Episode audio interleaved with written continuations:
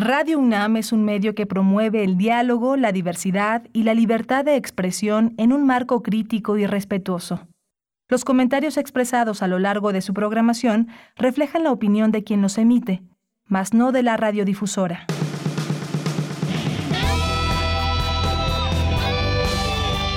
Prisma RU. Relatamos al mundo.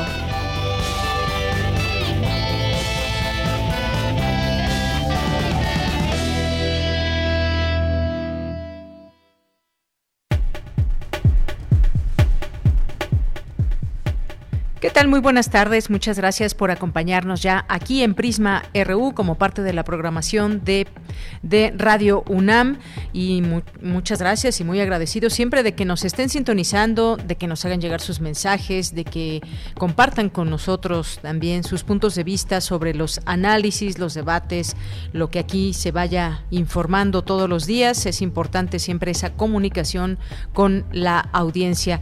Y además, pues estamos eh, muy gustosos, honrados también de ser parte de la historia de esta emisora que el próximo lunes cumple 84 años, 84 años en el cuadrante, 84 años de voces, de historias, de programas, de tantos temas abordados desde aquí, desde estos micrófonos, así que siempre un gusto y un orgullo ser parte de estas eh, filas de las que muchas generaciones y muchos eh, han, y muchas por supuesto, han sido parte. Así que, pues, estaremos recordando, estaremos recordando algunas de esas voces importantes a lo largo de los siguientes días. Por supuesto, el lunes tendremos también algunas voces que de manera especial participarán en este espacio para recordar, recordarnos algunas anécdotas, algunas vivencias al frente de los micrófonos, de la producción, de los guiones y de todas las partes que conforman y que hacen posible que la radio, que radio, la radio de universitaria, Radio UNAM, eh, se pueda escuchar para todo su público. Bien, pues el día de hoy, el día de hoy es un día que se recuerda el famoso halconazo, 1971, 10 de junio. Hemos preparado para ustedes eh, la posibilidad de escuchar algunas de estas voces Hablábamos, y ojalá que lo hayan escuchado, un documental sonoro que se transmitió el día de hoy a las 10.30 de la mañana. Y hoy tendremos, hoy vamos a platicar con quien está desarrollando un documental audiovisual que refiere también al, al CONASO y vamos a platicar con él en unos momentos más y ya nos podrá informar dónde podemos escuchar y ver este documental. Vamos a platicar con Alfonso Díaz, que es psicólogo social, antropólogo visual, y nos va a platicar del el documental Sin prescripción, que trata justamente de, este, de esta masacre del jueves de Corpus, o la masacre de Corpus Christi, llamada así el halconazo, por la participación de un grupo paramilitar identificado con el nombre de halcones y es un pasaje de nuestra historia muy importante que no debemos olvidar, pero que además nos abre esas posibilidades no solamente de recordar el hecho en sí, sino todo lo que lo que había pasado en antecedente y lo que vino después, porque la lucha siguió de otras maneras, pero la lucha continuó por parte de muchos jóvenes que estaban en lo dicho, había cosas por las cuales manifestarse y quizás tomando distintos rumbos, pero esto continuó esta lucha. Vamos a platicar también sobre, hay un tema muy importante que tiene que ver con la urbanización, las ciudades y sus nexos con el agua, la energía y el ambiente. Hubo una mesa redonda muy interesante donde hubo eh, participaciones de especialistas que hablaron de este, de este tema hacia dónde van las ciudades. Y hoy vamos a tener la oportunidad de platicar con el doctor Giancarlo Delgado Ramos, doctor en Ciencias Ambientales por la Universidad Autónoma de Barcelona, España, y es investigador del programa Ciudad, Gestión, Territorio y Ambiente del Centro de Investigaciones Interdisciplinarias en Ciencias y Humanidades de la UNAM. Y también vamos a platicar ya nuestra segunda hora con Ernesto Bravo Benítez. Con él vamos a platicar. Él es investigador del Instituto de Investigaciones Económicas y vamos a platicar sobre este cambio que propone el presidente López Obrador. El secretario de Hacienda Arturo Herrera dejaría esta secretaría para irse al Banco de México y lo sustituiría Rogelio Ramírez de Lago. ¿Qué significan estos eh, cambios? Vamos a platicarlo con el investigador. Hoy es jueves, jueves de cine, en Cinemaedro con el maestro Carlos Narro, que nos presentará aquí algunas opciones de cine, algunas recomendaciones. Tenemos también cultura con Tamara Quirós, tenemos también Las olas y sus reflujos con Cindy Pérez Ramírez, que pues que viene ahora después eh, en la agenda de género después de las elecciones, cómo van a cumplir los distintos candidatos que hicieron propuestas. Vamos a, ella nos va a platicar sobre este tema el día de hoy. Así que, pues quédese con nosotros. No se olviden de nuestras redes sociales, arroba Prisma en Twitter, Prisma en Facebook. Saludos allá en cabina, Arturo González en los controles técnicos, a Daniel Olivares en la producción, Denis Licea en la asistencia de producción. Y aquí le saluda Deyanira Morán con mucho gusto y también muchas gracias por estarnos sintonizando a través de www.radio.unam.mx, 860 de AM y 96.1 de FM. Desde aquí, relatamos al mundo. Relatamos al mundo. Relatamos al mundo. Bien, y en resumen, en los temas universitarios, la represión del 10 de junio de 1971 representa un crimen de Estado sobre el cual ha prevalecido la más absoluta impunidad, señaló el historiador Alberto Castillo Troncoso. La democracia mexicana previa a la jornada electoral estaba claramente amenazada, afirma Jacqueline Pechard, académica de la Facultad de Ciencias Políticas y Sociales de la UNAM. Especialistas reflexionan sobre si los perros pueden detectar o no la COVID-19. En temas nacionales, el presidente Andrés Manuel López Obrador señaló que Guanajuato es de las entidades más violentas del país y donde se cometen alrededor de ocho homicidios al día. Aseguró que el contexto de agresividad y crueldad que se vive en la entidad deriva del contubernio entre la delincuencia organizada y las autoridades. La titular de la Secretaría de Gobernación, Olga Sánchez Cordero, aseguró que en México la inseguridad no está desbordada. Esto luego de que el cártel Jalisco Nueva Generación anunciara su llegada a Naucalpan, en el Estado de México, con grabaciones que circularon en Twitter. Emma Coronel, esposa del narcotraficante Joaquín El Chapo Guzmán, se declaró culpable y aceptó los cargos de tráfico de drogas, lavado de dinero y controlar las propiedades comerciales y residenciales del capo durante una audiencia en Estados Unidos. Con el 97.9% de actas computadas, los resultados en los 300 distritos electorales del Instituto Nacional Electoral para los comicios de diputados federales se mantienen sin modificaciones con respecto a los que arrojó el programa de resultados electorales preliminares y el conteo rápido. La Autoridad Educativa Federal en la Ciudad de México informó que a menos de una semana del regreso a clases presenciales se detectó el primer caso positivo a COVID-19 en una escuela secundaria de Tláhuac, así como dos casos sospechosos en una escuela de Benito Juárez. En materia internacional, respecto a la decisión de El Salvador de adoptar al Bitcoin como moneda legal en curso, el Fondo Monetario Internacional dijo tiene una serie de preocupaciones económicas y legales.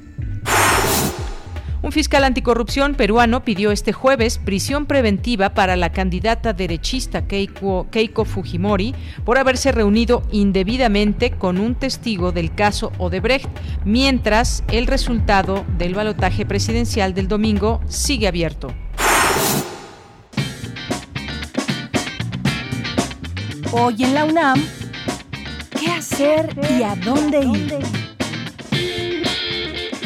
Luego de la masacre del 2 de octubre de 1968, los estudiantes se reorganizan y siguen exigiendo libertad, procesos democráticos en sus escuelas y la liberación de los presos políticos. La represión también continuó con grupos cada vez más especializados, pero aún así deciden tomar las calles de nuevo el 10 de junio de 1971 para insistir en las reformas en sus escuelas y el apoyo a sus compañeros de Nuevo León. La respuesta del Estado fue brutal. El grupo paramilitar Los Halcones los ataca a golpes y balazos, asesinando a decenas de manifestantes e hiriendo a otros más. No existe ya posibilidad de diálogo, así que los jóvenes optan por continuar la resistencia de otras formas e inician luchas campesinas, obreras, sindicales y la vía armada por todo el país. De esto nos hablan los protagonistas y estudiosos del punto de quiebre histórico y social que detona ese jueves de Corpus y cómo deciden integrarse al pueblo los jóvenes de aquel entonces. No te pierdas el documental sonoro Jueves de Corpus, reflexiones a 50 años del halconazo.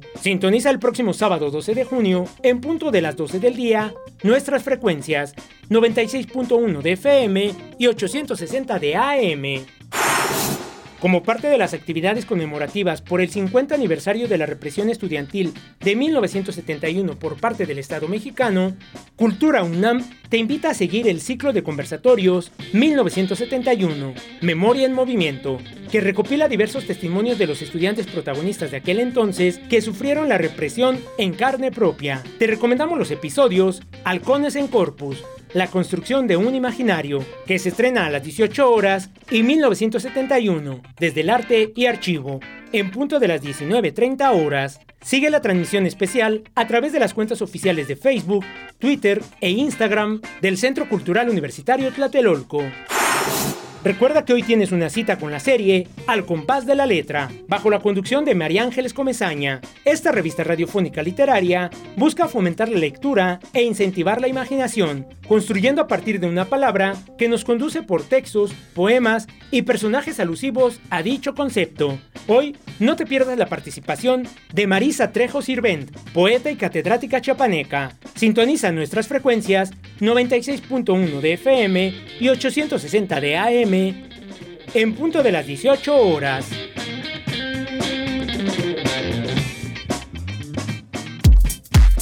Prisma RU. Relatamos al mundo.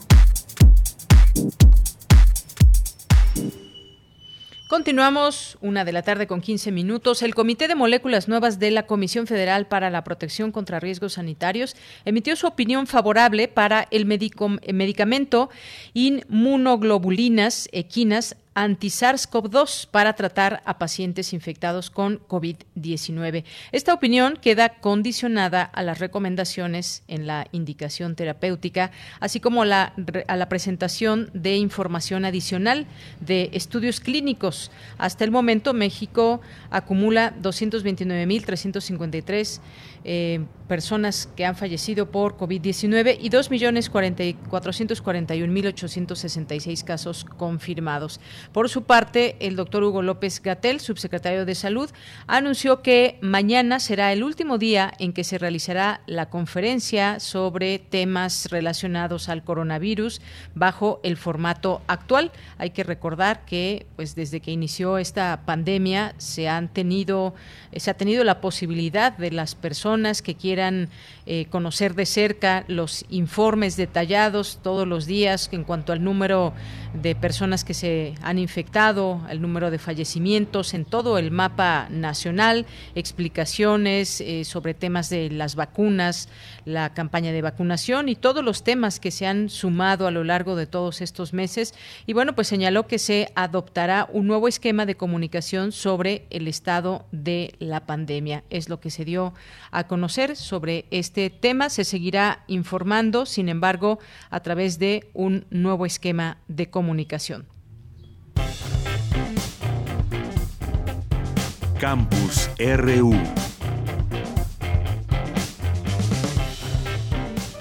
Entramos a nuestro campus universitario de este día, jueves 10 de junio. La Secretaría de Relaciones Exteriores, el Instituto Nacional de Migración, la Universidad Nacional Autónoma de México y la Secretaría Ejecutiva de la Conferencia Regional sobre Migración formalizaron una alianza estratégica a través de la suscripción de un convenio de colaboración que posibilitará la, la participación, la impartición, perdónenme, de un diplomado en línea sobre prevención, persecución, protección y reintegración en materia de trata de personas. La suscripción del convenio reafirmará el compromiso del Gobierno de México para combatir el tráfico ilícito de migrantes y la trata de personas, así como para fortalecer la protección de los derechos de las poblaciones migrantes en movilidad que se enfrentan a mayores situaciones de riesgo en la región. Esto es parte de este convenio y lo que se informa a través de estas dependencias.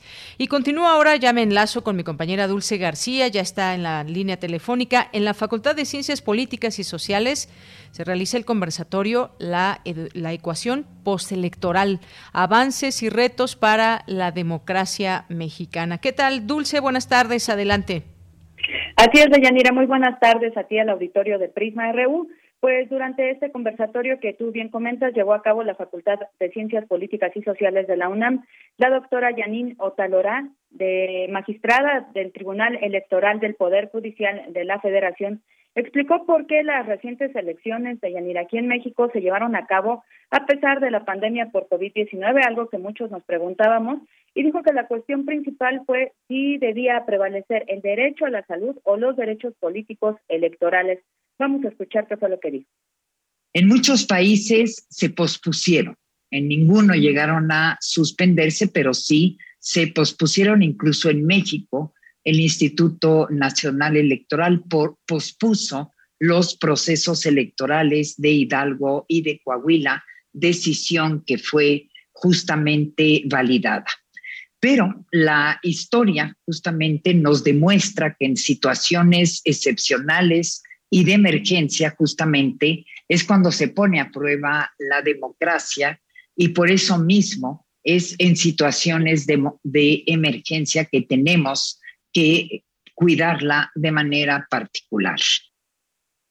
Bueno, dijo que ese fue el principal reto de estas elecciones, pero mencionó otros que fueron, por ejemplo, que se aplicara por primera vez la reforma de 2019 por la paridad y la de 2009 que tipifica la violencia política en razón de género. Por su parte, la doctora Jacqueline Pechar, académica de la Facultad de Ciencias Políticas y Sociales, afirmó que la democracia mexicana estuvo claramente, estuvo claramente amenazada en dichas elecciones, pues la comunicación pública quedó polarizada entre las acciones de los diferentes actores políticos. Vamos a escucharla ahora ella. Por relaciones entre los actores políticos en general, eh, con una polarización, que la polarización podemos pensar que es propia de las contiendas electorales, es decir, la confrontación entre, entre los distintos contendientes, pero esto se trató de una polarización claramente irreductible, es decir, en donde no había posibilidad de puentes de comunicación, donde nuestra conversación pública quedó prácticamente cancelada en esta polarización entre o estás con el presidente o estás en contra de él. Pero además, el presidente de la República, la intervención constante ha estado cuantificada, la intervención no solamente constante, sino claramente violatoria de las reglas de imparcialidad que, que tienen nuestras leyes electorales.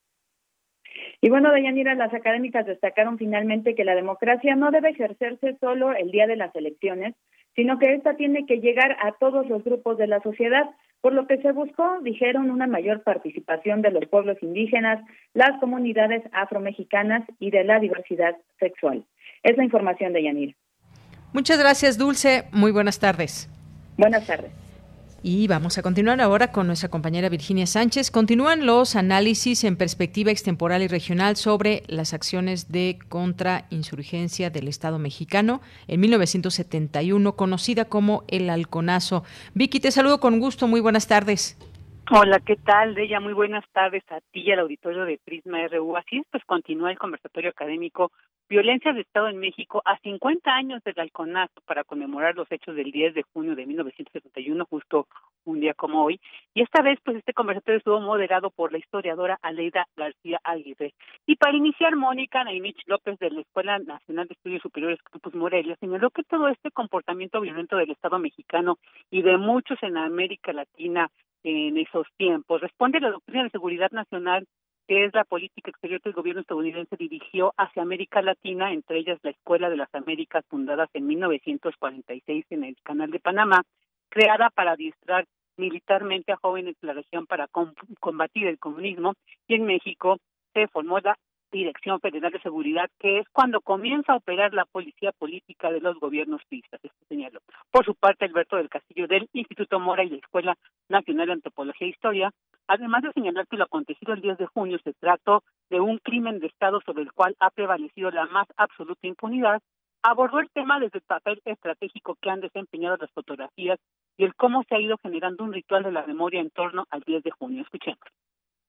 Y es muy interesante porque de esa manera podemos revisar de qué manera se ha transformado el país y de qué manera otros sujetos sociales, otros protagonistas intervienen sobre el propio 10 de junio, se apropian de esta fecha y le dan un sentido también diferente. Me refiero a otros movimientos estudiantiles muy vigorosos como el CEU, como el CGH, como el Yo Soy 132. Me refiero a la irrupción espectacular del zapatismo en México en la década de los noventas, pero también a la generación de una nueva cultura en torno a los derechos humanos que va a formar parámetros desde los cuales se puede releer y se puede reinterpretar entonces el episodio de distintas maneras.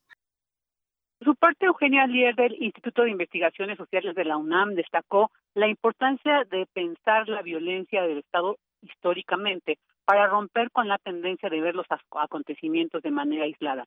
Señaló que entre 1965 y 1973 se dio una transformación a la violencia contra insurgentes del Estado mexicano y de esta manera surgió lo que es la desaparición forzada. Escuchemos hay una situación de insurgencia con los movimientos armados, ya particularmente los movimientos armados urbanos, y entonces hay un giro contrainsurgente del Estado mexicano, una radicalización autoritaria, y van a surgir todos estos centros de clandestinos de detención, incluido el campo militar número uno, pero es como una cosa paulatina que va del 65 al 73 y que da, da el brinco entonces 68-71 son como el engranaje y se va gestando, ¿no? Decíamos, está ya el plan de la araña en 1971, justamente cuando el gobierno comienza a decir que no se trata de una guerrilla aislada, sino de que está haciendo un movimiento nacional y por lo mismo hay que atajarlo nacionalmente, ¿no? Surge entonces la Brigada Blanca y se pone como mecanismo de control en ese momento la desaparición forzada de personas, ¿no?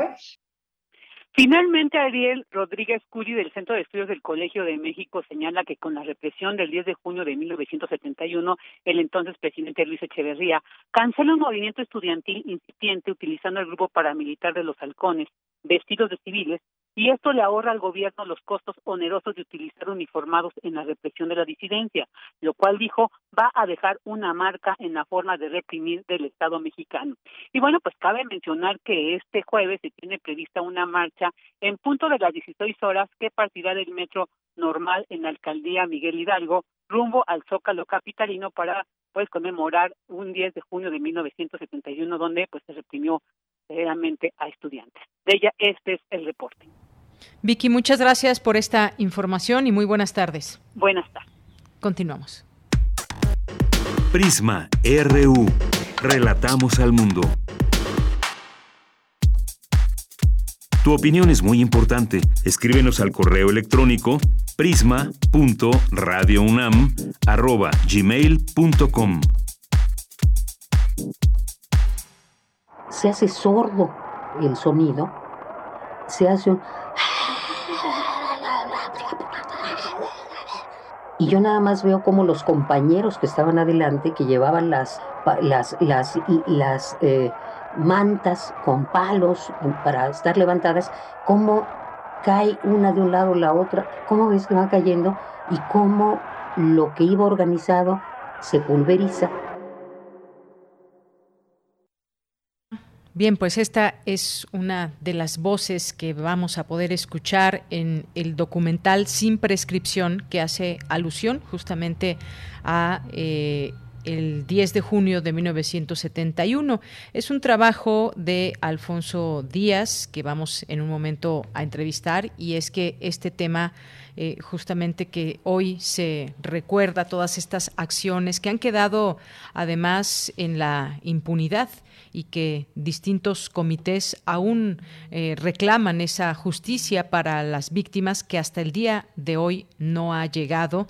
Hay que recordar un antecedente importante que fue 1968, 2 de octubre, no se olvida, pero tampoco se olvida este 10 eh, de junio de 1971 y que fue una consecuencia también como parte de aquellos movimientos estudiantiles en México en años anteriores y también pues hubo como sabemos una brutal y letal represión contra los estudiantes que se reunieron en aquel momento eh, en esta manifestación ahí en la Avenida México Tacuba y que pues había un grupo paramilitar operando llamado Los Halcones, es por eso que se le conoce como el halconazo. Doy la bienvenida a Alfonso Díaz, que es psicólogo social y antropólogo visual, creador del documental Sin Prescripción. ¿Qué tal, Alfonso? ¿Cómo estás? Bienvenido, buenas tardes. Hola, buenas tardes, Deyanira.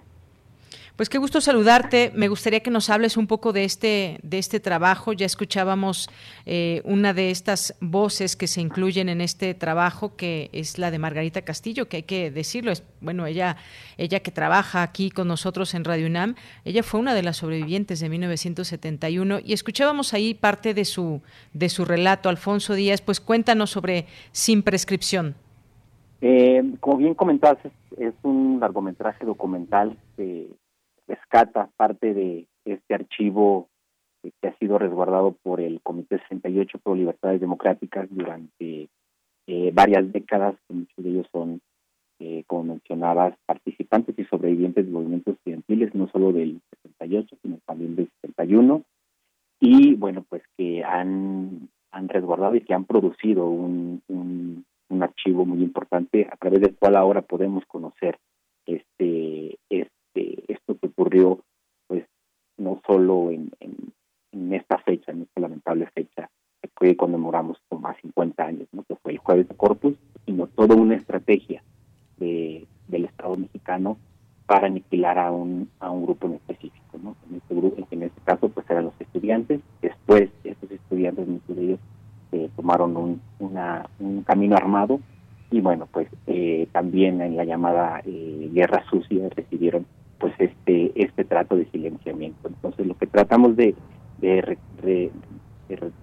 recoger ¿no? en este en este trabajo de archivo pues sean estos estos documentos que nos que nos lanzan luz como artefactos de memoria, pero también como bien mencionabas el testimonio de algunos eh, sobrevivientes de, de, aquel lamentable y doloroso suceso. Eh, Margarita Castillo, David Roura, eh, poemas que vienen de Leopoldo Ayala, de Daniel Molina, quien fue el, quien, ideó, quien, propuso que lleváramos a cabo un, un documental de, esta naturaleza.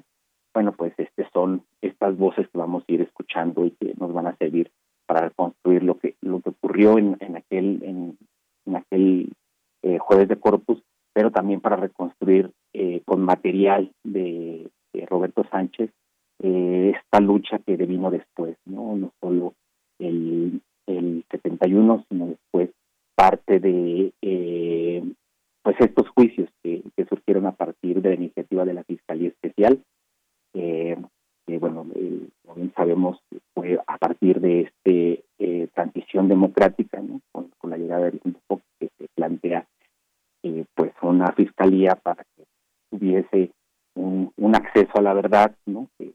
Esto detonó pues eh, muchas movilizaciones y también algunos eh, caminos que, tomaron ciertos colectivos como el Comité 68, Comité Eureka para denunciar esto que, que, mencionábamos, ¿no? El, el, la intención de aniquilar a un, a un grupo, ¿no? Que bueno, esto está configurado como un como un genocidio ¿no? y como un crimen de lesa humanidad, el cual pues eh, justamente no prescribe. De ahí proviene el, el título de este, de este trabajo, que bueno, pues trata eh, precisamente de, entender ¿no? cómo ha sido eh, esta lucha, ¿no? esta lucha y esta resistencia por, por, la memoria y por, acceder a, a esta justicia.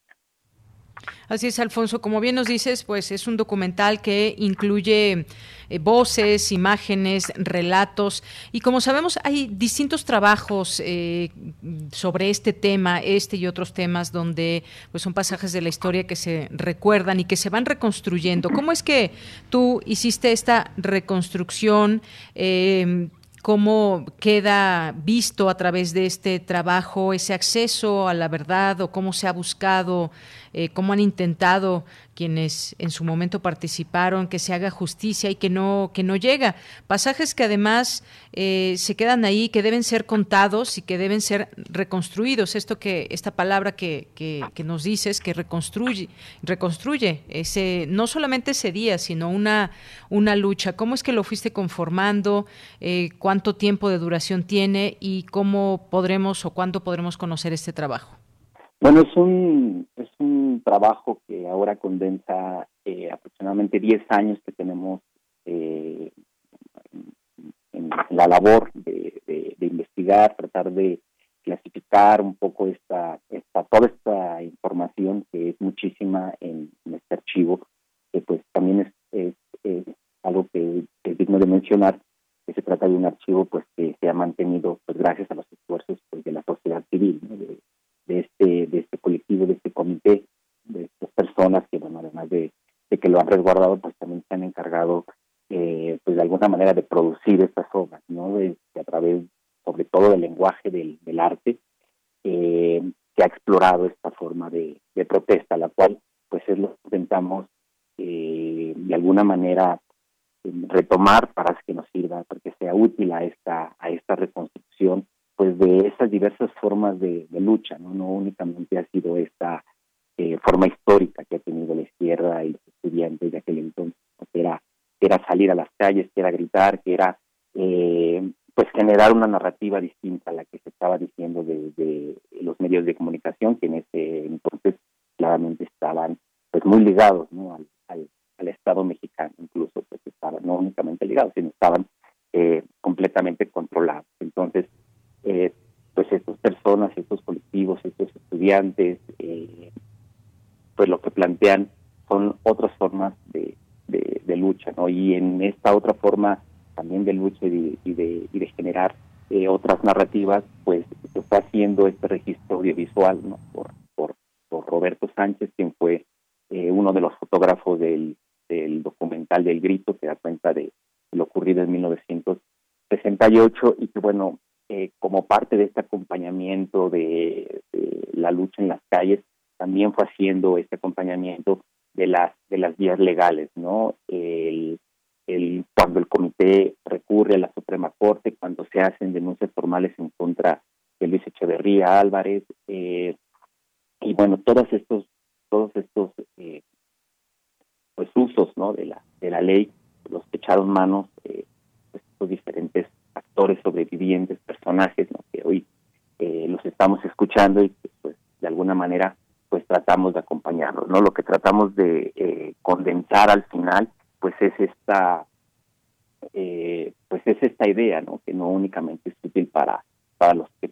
pertenecen a la lucha social, sino que es pertinente para toda la sociedad y es que en la medida que no haya un acceso a la justicia, que no haya una una cinta de, de responsabilidades, pues no vamos a alcanzar esta consolidación de derechos humanos que en este momento pues son fundamentales, no es un, es un delito de, lesa humanidad, como mencionaba, que, que no prescribe, ¿no? Entonces, pensar que si bien eso no prescribe, pues tampoco la memoria, de, ni la memoria ni la ni la lucha ¿no? por, por, la justicia, eh, pues tiene este carácter de prescripción. Entonces es una forma de acompañar este esta, esta práctica, esta, estos usos, estos recursos de, pues, de la sociedad civil y de colectivos. Entonces, eh, esperamos, bueno, el, el, el, el, programa es que para el, eh, para octubre, para octubre de este año, a propósito de la conmemoración de del 2 de octubre, vamos a,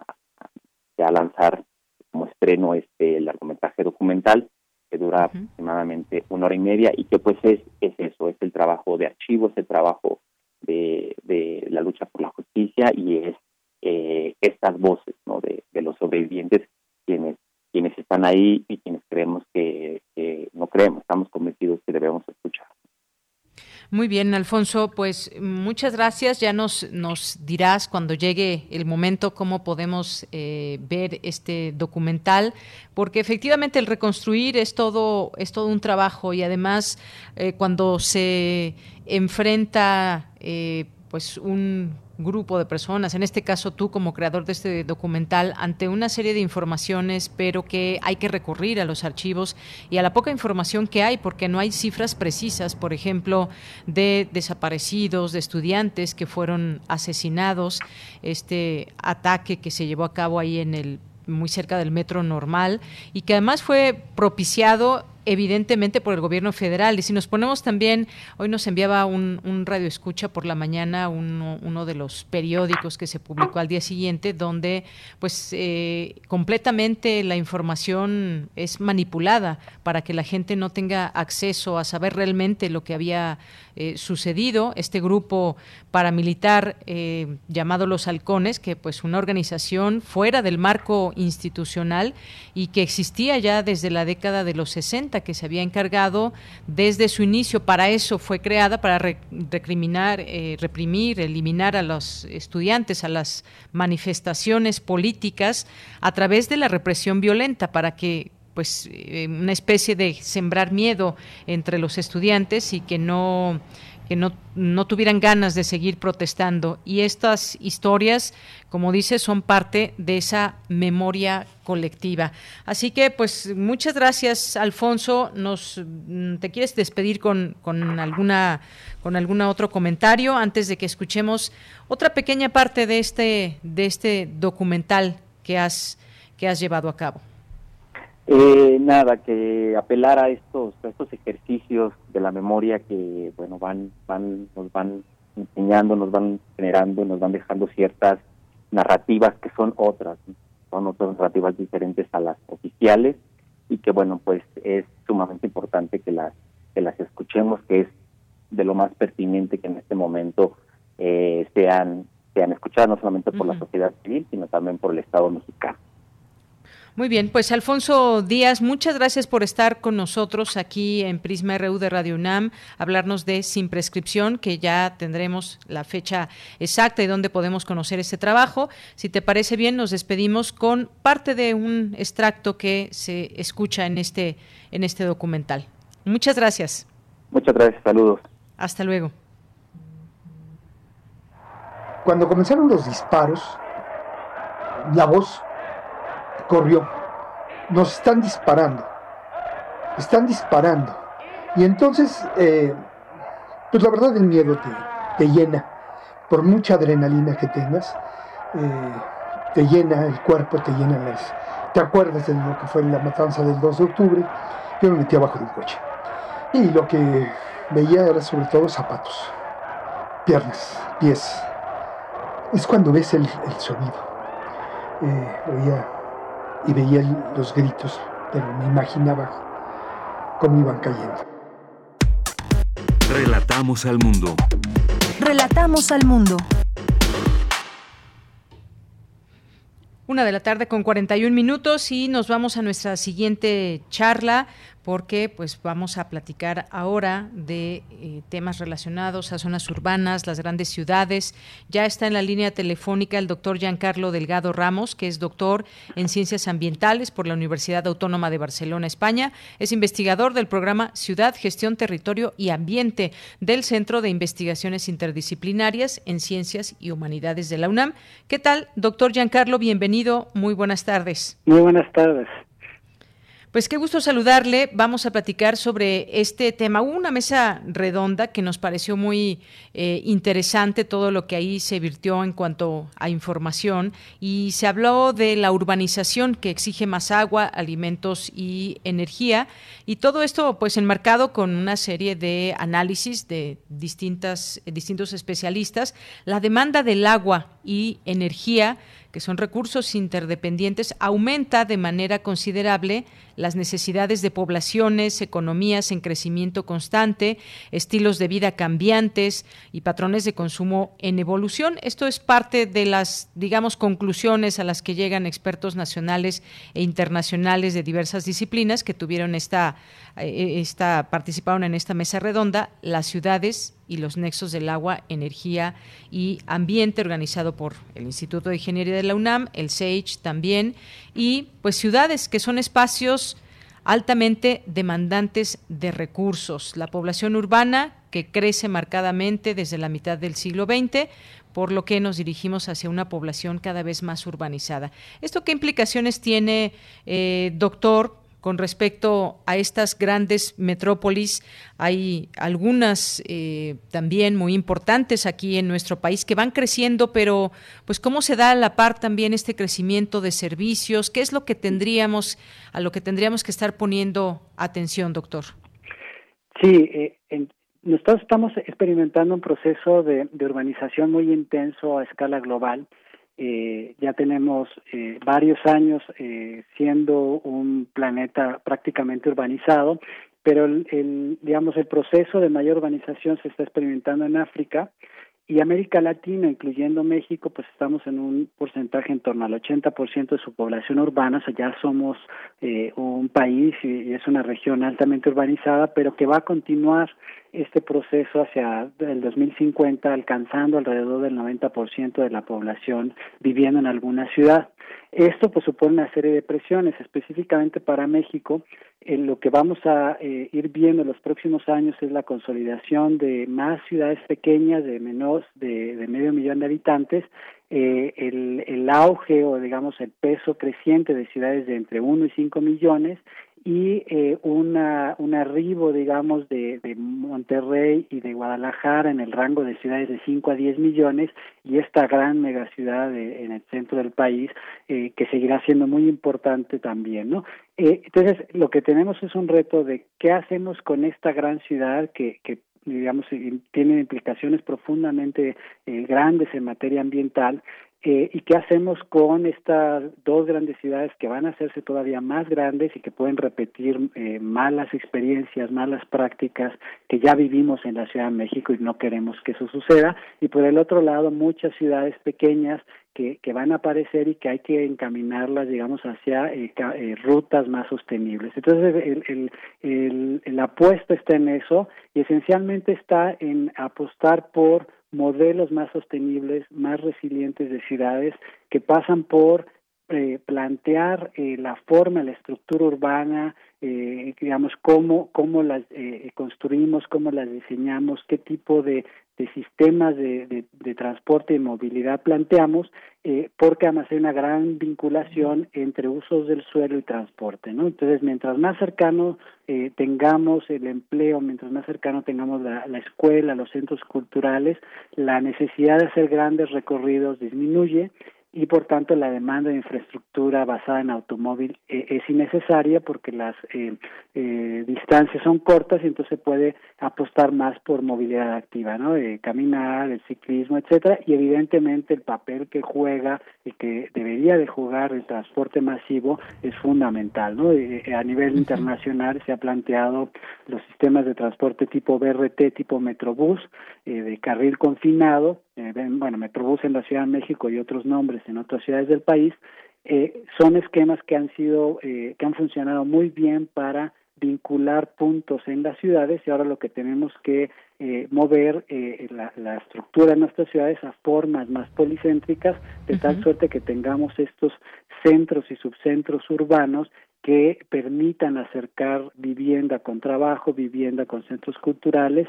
y hacer ciudades mucho más eh, incluyentes inclusivas a partir de, de, esta apuesta, digamos, que desde Naciones Unidas se ha calificado como de intensificación estratégica, que refiere a todo esto que ya he dicho de eh, usos de suelo, transporte público masivo, etcétera. Así es, doctor.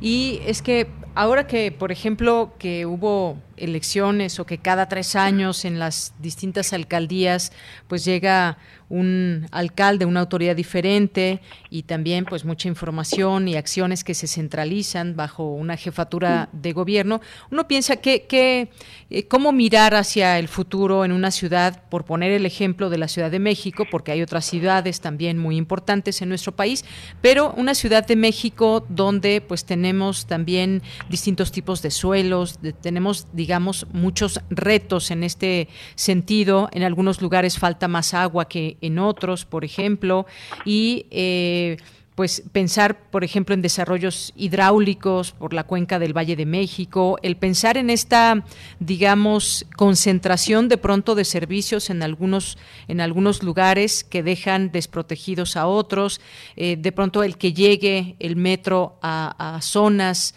a zonas eh, rurales, incluso dentro de la propia ciudad o zonas más alejadas, cómo hacer para que exista esta movilidad y que se dé una mejor movilidad. Si comparamos quizás, doctor, de hace 50 años a la fecha en cuanto a transporte, pues vemos que ya hay distintos cambios. No sé si para bien o no, yo quiero pensar que sí, pero efectivamente va cambiando nuestro estilo de vida y van cambiando muchas cosas. Vemos más bicicletas en las calles, lo cual también me parece algo positivo. Habrá que mirar también, digamos, de una manera ordenada, bien planeada hacia futuro. Es el momento de mirar hacia estas nuevas estructuras que usted nos dice. ¿Cómo mirar ese futuro? Sí, hay, una serie de iniciativas que se están eh, lanzando eh, a distintas escalas eh, digamos, desde acuerdos eh, internacionales, el, mismo Acuerdo de París, la nueva agenda urbana, eh, se están empujando eh, nociones ya más, más concretas sobre agendas específicas para ciudades y cambio climático, también desde Naciones Unidas, eh, se está hablando de, de la consolidación de, de, de, redes de ciudades para en acción por el clima, por la sustentabilidad, pero luego también tenemos ejercicios a, a escala eh, de países o a escala eh, más local. Brasil tiene sus redes de, y también lo tiene Chile, redes de municipios en acción contra el clima, y ahí está la red de, de, gobiernos locales. Eh, de alcaldes, ¿no? Este, que están también tratando de coordinar acciones, compartir experiencias y demás. Lo que, lo que es cierto es que estamos en una situación muy compleja porque eh, digamos, COVID lo que nos trajo es eh, un, una luz a problemas viejos que teníamos, eh, que se recrudecieron eh, también, o sea, las desigualdades urbanas, la pobreza, la falta de, de servicios de calidad, porque eso es uno, pero en materia de agua ese es el gran reto en América Latina, tenemos eh, digamos, accesos, porcentajes de acceso a agua altos, pero con mal, mala calidad del servicio, con poca frecuencia, etcétera. Eh, y esto es fundamental, porque pues uno necesita tener, eh, eh, digamos, lavado de manos como medida de contención. Bueno, si uno no tiene agua, empieza a, a, a haber problemas estructurales. Eh, COVID nos trajo eso, nos trajo, eh, nos recordó, nos puso a la luz eh, la luz sobre problemas que ya estaban ahí, asimetrías existentes, pero al mismo tiempo eh, eh, trajo retos nuevos eh, y, y, trajo sobre la mesa la importancia de la agenda climática, de la agenda ambiental y de la agenda de salud. Eh, cuestiones que han sido eh, en muchos casos, eh, en muchas ciudades, en muchos países, digamos, puestas en, segu en segundo orden, priorizando tal vez otras de, de más coyunturales o, de corto plazo, eh, y descuidando esto, ¿no? Hay una conexión entre la propagación de, de vectores infecciosos eh, y la pérdida de biodiversidad y el avance del cambio climático. Eh, no se sabe bien si el COVID, eh, eh, digamos, tiene ese origen. Está, hay una serie uh -huh. de hipótesis sobre eh, los murciélagos y el mercado de Wuhan o no, si viene un laboratorio, en fin, hay, hay una serie de hipótesis sobre eso. No está claro, pero lo que sí está claro es que con pérdida de biodiversidad y con avance de cambio climático, eh, eh, vectores infecciosos como malaria, dengue y otros que ya se conocen bien, eh, tienen mejores condiciones para propagarse. Entonces, esto nos pone, eh, eh, a, a, nos, o nos debería de poner una situación de realmente pensar que la acción por el clima, la acción eh, para avanzar hacia esquemas más sostenibles y resilientes es fundamental, es importante eh, eh, cuidar los ecosistemas tanto urbanos como periurbanos y, y, y, digamos más allá es, es central hacerlo desde las ciudades porque también nos da este cierta eh, certidumbre de, de, de, la propia calidad de vida en, la, en los espacios urbanos ¿no? Eh, uh -huh. y efectivamente lo que estamos viendo es, es, esta serie de acciones pero que en las ciudades en, en lo concreto se tornan muy eh, difíciles porque efectivamente hay un cambio constante de los gobiernos, de sus agendas eh, y de las capacidades locales. Ese es un gran reto que tenemos eh, en la Ciudad de México, en la zona metropolitana del Valle de México.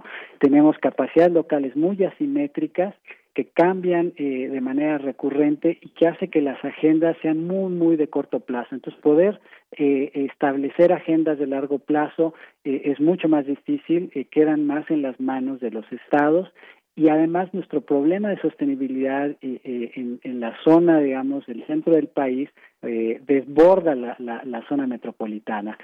hay muchos vínculos de la zona metropolitana con otras ciudades, la Gran Corona, digamos, este, del centro del país, que hace que se tenga que pensar a escala megalopolitana muchas de las de las eh, de las soluciones y entonces nada más para dar un ejemplo el caso del transporte es muy importante porque si tenemos políticas diferenciadas eh, desde el emplacamiento desde los impuestos etcétera tenemos eh, muchos automóviles que se van y se emplacan en Morelos porque no no pagan los no se pagan los impuestos que se pagan en la Ciudad de México y entonces la política, uno ve los datos de, automóviles y tenemos menos automóviles. Eh, y, buena parte de la explicación, no toda, está en que estos automóviles están emplacando en el Estado de México o en Morelos. Entonces la política de movilidad, la política de impuestos asociada no solamente a la, a propiedad del automóvil, sino la política eh, ambiental asociada a ese tipo de, de, de movilidad, tiene que estar coordinada entre los estados. Si estamos dando señales diferentes en distintos estados, pues el usuario lo que hace es, digamos, tomar la opción que más le convenga, pero no necesariamente la opción que es más conveniente para, para el medio ambiente, ¿no? Y, y nada más para cerrar, efectivamente, con, con, la, con la situación de COVID no solamente estamos viendo eh, eh estas situaciones también se están abriendo nuevas posibilidades eh, y, van, y van dos sentidos. Por un lado, tenemos una serie de presupuestos que se están eh, asignando para reactivar la economía de muchos países, de muchos estados, y a partir de ahí se pueden tomar decisiones con criterios de sostenibilidad que acelere esta transformación urbana que se requiere. Por el otro lado, estamos viendo medidas que, que han, se han tomado al calor de la situación. Eh, esto, eh, el caso de las bicicletas es un ejemplo eh, y, el, y el caso de la ocupación del espacio de, lo, de, estacionamiento en la vía pública este, para uso de restaurantes, eh, digamos, la asignación de carriles de bici que no estaban dados o se, fue, se, fueron dando sobre la marcha de la, de la pandemia y vemos cómo, por ejemplo, en Europa se suman cientos de kilómetros de nuevas rutas de bicicletas. En la propia Ciudad de México vemos también cómo se instala este eh, a lo largo de insurgentes por ejemplo y eh, fueron medidas que se tomaron al calor de la de la pandemia y que esperamos que hayan llegado para quedarse, o sea, que esos espacios que ocuparon, quitando el espacio al automóvil privado y dándole un espacio a la bicicleta, permita realmente eh, fomentar el uso de la eh, fomentar la movilidad activa por un lado y por el otro desincentivar el uso del automóvil no entonces eh, creo que que hay experiencias que se están ya analizando eh, también positivas muy bien. Bueno, pues sí, es un tema muy amplio y tiene que ver con eh, muchos temas a la vez, el tema de la sustentabilidad, el tema de la movilidad en las grandes metrópolis. Siempre surgen retos, hay problemas, pero también retos y también posibilidades, porque a final de cuentas no es que vayan a desaparecer las metrópolis, van a seguir creciendo y tenemos que irnos adaptando, pero qué mejor que desde esa mirada experta que nos da la posibilidad de saber realmente cómo se puedan hacer las cosas, porque es posible, eso también hay que dejarlo en claro. Pues doctor, muchas gracias por estar con nosotros aquí en Prisma RU y darnos algunos de estos elementos para comprender las posibilidades, las necesidades de las grandes metrópolis. Muchas gracias. Gracias a ti. Hasta luego, muy buenas tardes. Bien, pues fue el doctor Giancarlo Delgado Ramos, doctor en Ciencias Ambientales por la Universidad Autónoma de Barcelona, España, investigador del programa Ciudad, Gestión, Territorio y Ambiente del Centro de Investigaciones Interdisciplinarias en Ciencias y Humanidades de la UNAM. Y pues nos vamos ahora, antes de irnos al corte, quiero recomendarles hoy un, eh, una historia, un artículo eh, que se publica hoy en la, en la jornada. Se llama Guardianes de la Vida los comerciantes que el 10 de junio cuidaron a jóvenes, según relata una sobreviviente. Esa sobreviviente que relata esto a la jornada es Margarita Castillo. Y empieza este texto así. Hace 50 años, un día como hoy, en jueves de Corpus, Margarita Castillo se paralizó en medio de la refriega en la calzada México-Tacuba Cuando vio las agresiones no pudo correr ni trató de ocultarse o ponerse a salvo. Su cuerpo no respondió.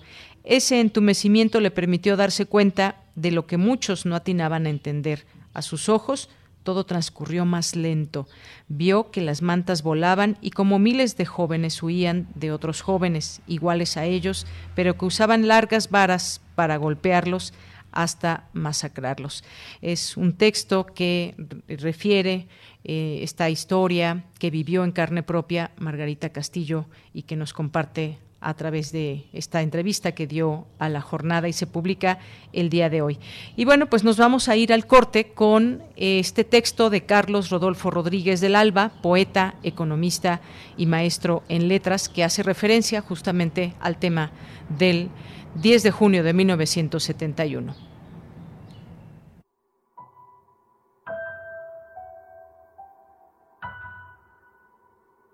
Alconazo o masacre de Corpus Christi, 10 de junio de 1971. Materna cólera me alumbra y me deslumbra contra los que construyen el diario derrumbe de los hombres. Socavan el cielo, minan los años y cazan a la vida con la muerte como si no pasara nada, y presumen su repugnante abismo y mienten venenosa y torpemente, el asesino se sabe, vive en los pinos. Y no hay instituciones, ley ni fuerza para denunciarlo, juzgarlo y castigarlo. Y no hay manera de borrar su huella que abate la belleza y hiere la tierra. Impotencia y azoro y estupor me paralizan las manos y el mundo y detesto el poder que en mí lo yergue, y me digo que el vil ha de arruinarse como caen los reinos del oprobio, y también correrá su sangre inmunda en las entinas del olvido. Pero mientras el tiempo exangüe revienta en mis entrañas, que memorizan intemperie, rencor, miedo, inermes ansias de venganza, y ganas de escapar a no sé dónde, siquiera de mí mismo, porque sufro condena inmemorial de fantasmas sin ruta ni destino, de la vida incumplida y de los sueños tornados pesadilla por abyecta y felona tiranía. Ciudad de México, 12 de junio de 1971. Soy Carlos Rodolfo Rodríguez de Alba.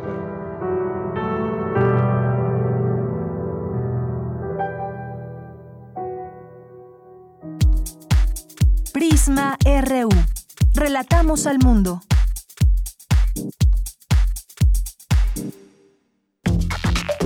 Alrededor de un tema siempre habrá muchas cosas que decir.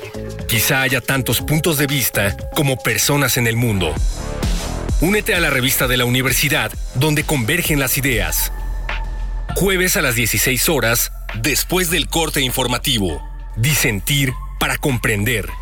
Radio UNAM, Experiencia Sonora. Tú y yo sabemos que los partidos políticos tradicionales son los peores evaluados en la historia de México. Tienen la peor reputación en las encuestas y hacen de la política su forma de vivir. Equidad, libertad y género es conformado por ciudadanos, convertido en partido local en la Ciudad de México. Somos Elige, ciudadanos conscientes, trabajadores con dignidad. Queremos enriquecer a México. Acércate, Elige. Regístrate en www.partidoelige.org.mx. Nosotros ya elegimos. Ahora tú elige. Mensaje dirigido a militantes y afiliados del partido. Las estaciones de búsqueda, rescate y vigilancia marítima trabajan todos los días del año. Cuentan con una flota moderna, tecnología de punta y personal especializado. Que vigila los mares y costas del país. Con honor, deber, lealtad y patriotismo, dan todo por la vida. En caso de peligro, llama al 800 Marina 1. Una armada que nació para servir a México. Secretaría de Marina. Gobierno de México. Cultivemos el gusto por el arte escrito y el ejercicio de la imaginación al lado de María Ángeles Comezaña en Al compás de la letra. rutas literarias para viajar entre textos, poemas y cartas. Todos los jueves a las 18 horas por el 96.1 de FM. Radio UNAM. Experiencia sonora.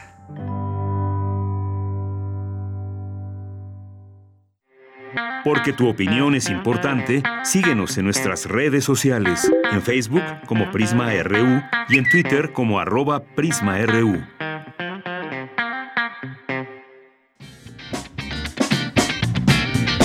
Mañana en la UNAM, ¿qué hacer y a dónde ir? La masacre de estudiantes recordada como el Halconazo desató diferentes movimientos contraculturales. La Filmoteca de la UNAM ha preparado el ciclo a 50 años del Halconazo, la Guerra Sucia y la Contracultura Musical, con el apoyo del Instituto Mexicano de Cinematografía y las productoras Canal 6 de Julio y La Casa de Atrás. Esta muestra de documentales arranca con uno de los episodios represivos más sangrientos contra los estudiantes en la segunda mitad del siglo XX, el Halconazo.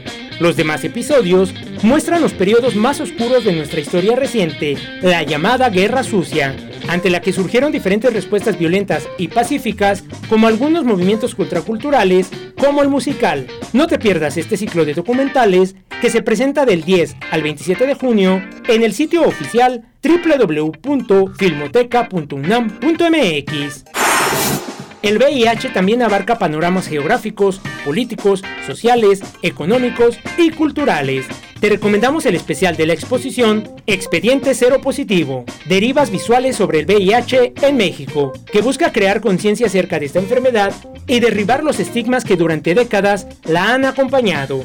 Este material se encuentra disponible en el canal de YouTube de Cultura UNAM.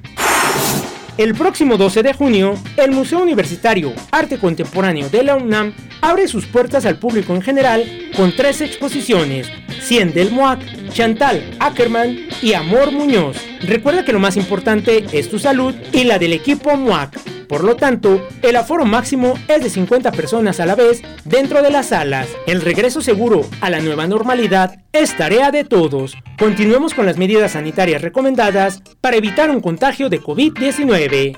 Para Prisma RU, Daniel Olivares Aranda.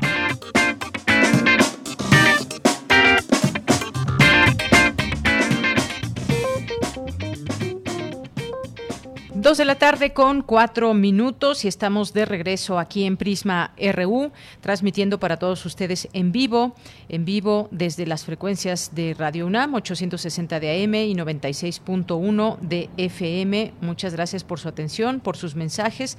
Nos llegó un mensaje por Facebook y nos dice, saludos, buen día a todos los integrantes de Prisma RU. Ya se acepta que el halconazo fue un crimen de Estado, pero ni siquiera el pelo se le toca a Luis Echeverría, causante de este crimen de Estado y también el del 68, mínimo deberían eh, hacer la UNAM un juicio civil a este personaje que está tan campante en su casa de San Jerónimo, mínimo exponerlo para que todos se enteren de lo que hizo. Gracias. Gracias eh, por su mensaje, Enrique Deita Silva. Y efectivamente, pues hoy justamente se llevó a cabo una manifestación frente a la casa de Luis Echeverría a 50 años de aquel halconazo. Hay pintas en su casa, hay reclamos, hay gritos. Una, eh, un grupo de manifestantes se hizo presente en su casa y al llegar pues comenzaron a intervenir este inmueble, esta casa, las calles con pintas y carteles que anuncian y acusan eh, al exmandatario como genocida. Incluso eh, también eh, la organización que vela los derechos humanos, artículo 19, apoyó estos actos y señaló que a cinco décadas del halconazo un grupo de personas se manifestaron afuera de la casa del expresidente Luis Echeverría en un acto de exigencias de memoria, justicia y verdad. Desde artículo, desde artículo 19 reiteramos que la impunidad del pasado garantiza la del presente. Así que, pues bueno, hubo sí esta manifestación y por supuesto el nombre de Luis Echeverría que figura en todo esto, acciones que pues en su momento se determinaron que no hubo responsabilidades o que las responsabilidades no fueron debidamente eh, señaladas, las pruebas y demás, aunque pues bueno, sabemos que se le protegió a este a este personaje. Una manifestación a las afueras de su casa, una de estas, eh, una de estas pintas dice genocida, aunque te alcance la muerte, nunca descanses en paz. Es parte de lo que escribieron fuera de su casa. Y pues también muchas gracias a las personas que a través de nuestras redes sociales nos hacen llegar sus comentarios. David Castillo, muchas gracias. Nos envía aquí una, una vela Blanca. Muchas gracias. Jesús Vázquez, refrancito, nos dice, de acuerdo con lo dicho por el invitado, incluido el que haya una política de movilidad en bicicleta, pero lo que sí tiene que acabar de una vez es el asunto de la invasión a los carriles de tránsito de parte de los restauranteros, por todo, sobre todo en las colonias tipo Condesa y Roma. Gracias, refrancito. Con el tema de COVID-19 se extendieron para dar servicio eh, al aire libre y muchos restaurantes, lo podemos ver todos, todos los días, se extendieron hasta la calle y en plena calle donde normalmente se estacionan los automóviles, pues pusieron las mesas y pusieron plantas para que se vea pues un poco más bonito, pero ahí están instalados. Una vez que eh, pues ya regresemos poco a poco a la normalidad, seguramente tendrán que quitarse de ahí y regresarán muchos a las banquetas, que es donde, donde están y que se paga bastante para que estén en plena banqueta y que ya pues el peatón no pueda circular de manera libre. Esto es también todo un tema porque es mucho tiene que ver con, con un negocio y con dinero.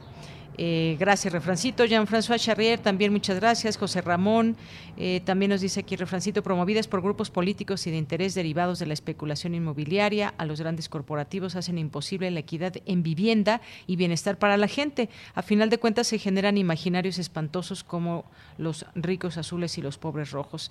Gracias, Refrancito, por el comentario. José Luis León, también muchas gracias. Gracias a Gaby Juárez. Gracias también a José Ramón Ramírez, que manda muchos saludos a nuestros amigos del SEICH UNAM, muchas gracias, a Carlos Yautotli también nos dice aquí la persona que se ha señalado como principal responsable de los acontecimientos de hace 50 años. Por favor, cuando cuenten la información de exhibición del documental, eh, sin prescripción, avísenme que estaremos atentos. Claro que sí, así lo haremos. Ya quedamos con Alfonso, el creador de este, de este documental. Gracias, Carlos. Y nos envía aquí la foto de cuando se fue a vacunar Luis Echeverría, cuando recibió eh, una de sus dosis contra COVID-19 y se presentó como si nada ahí en el, en el Estadio Olímpico Universitario. Gracias por el envío. Eh, gracias a César Soto también nos dice la represión de 1971 en la en la continuación del movimiento estudiantil con el regreso de estudiantes mexicanos exiliados en Chile. El resultado posterior fue la base y seguimiento del partido político PRD en 1988.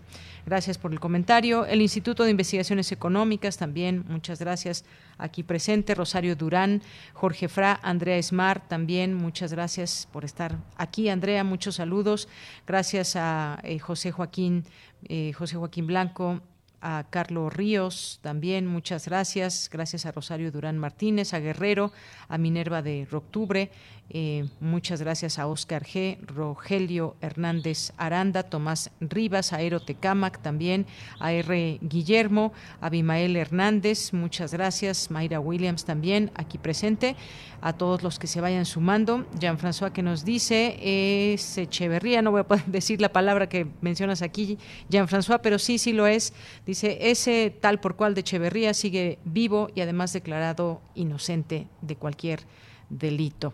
Pero pues sabemos, la historia no perdona y no lo es, no es inocente. Bien, pues nos vamos a la información ya en esta segunda hora de Prisma RU con Cristina Godínez. En la Facultad de Medicina tuvo lugar el webinar ¿Los perros pueden detectar la COVID-19? ¿Cuáles fueron las respuestas? Escuchemos esta información. Adelante, Cristina.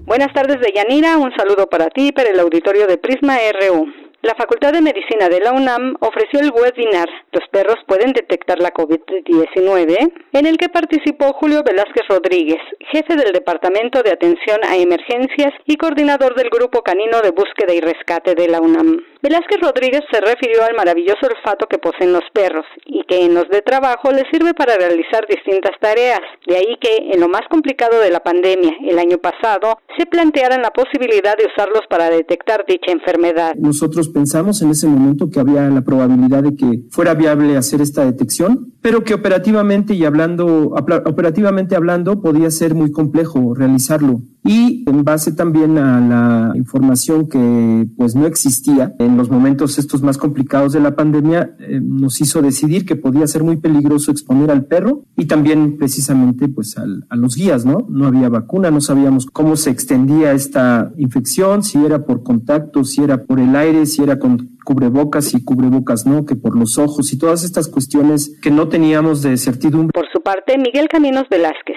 pasante de licenciatura de la Facultad de Medicina Veterinaria y Zootecnia, cuya tesis tiene que ver con la capacidad de los perros para detectar enfermedades, dijo que de acuerdo con toda la información que revisó para su investigación, no encontró algún artículo seguro, confiable y replicable sobre la posibilidad de que los perros puedan detectar la COVID-19. Según los hallazgos biológicos, los estudios sugieren que los perros pueden presentar antigenicidad cruzada. Y lo que les comentaba, los perros de trabajo a veces están sometidos a mucho, mucho estrés y eso predispone a una inmunosupresión, que no tengan las defensas suficientes para combatir un virus que podrían combatir en condiciones normales.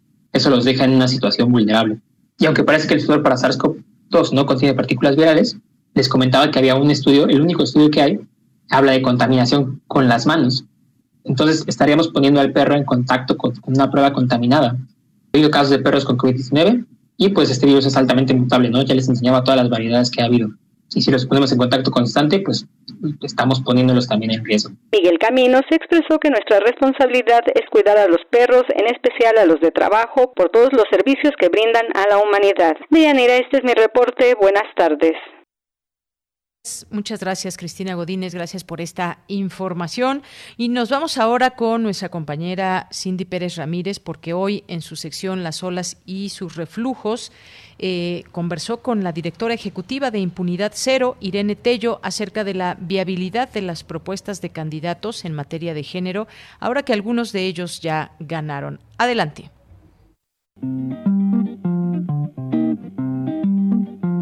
Las olas, y sus reflujos.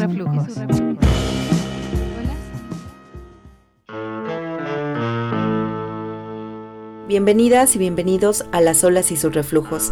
La semana pasada tuvimos una conversación acerca de las propuestas de los candidatos en materia de género. El día de hoy haremos un recuento de qué le corresponde a cada autoridad, porque muchos de ellos prometieron impunidad cero a la violencia contra las mujeres. Para analizar este tema, hoy contamos con la participación de Irene Tello, directora ejecutiva de Impunidad Cero, iniciativa de la sociedad civil que mide, analiza y visibiliza la impunidad para poder combatirla de lo que nosotros estuvimos revisando de propuestas concretas en estas campañas, la verdad es que sí sentimos eh, que habían muchos candidatos que proponían el tema de cero impunidad, sobre todo cero impunidad para violencia de género, y muy pocas propuestas concretas de cómo iban a lograrlo. Eh, entonces, por eso analizamos y desmenuzamos las competencias de cada puesto de elección popular, o sea, qué le tocaba a gobernadores, qué le tocaba a diputados, ya fueran federales o locales, eh, y qué le podía tocar a alcaldes o presidentes municipales. Lo que nos dimos cuenta también es que la gente no tiene muy claro cuáles son las competencias, y eso se veía reflejado en las, en las propuestas que hacían los candidatos. Muchos se metían a temas, por ejemplo, de aumentar penas o aumentar delitos para violencia de género, que eso sí podría ser competencia de diputados federales o locales, pero lo que nos dimos también mucho cuenta es que se metían también en las atribuciones de lo que le toca a cada fiscalía y procuraduría, que son realmente quienes investigan los delitos de violencia de género. Gobernadores que también, por ejemplo, se metían en estas áreas cuando pues ya no es competencia del gobernador determinar qué va a investigar o no la fiscalía de su estado. Entonces lo que sentimos eran que eran propuestas extremadamente punitivistas, que al,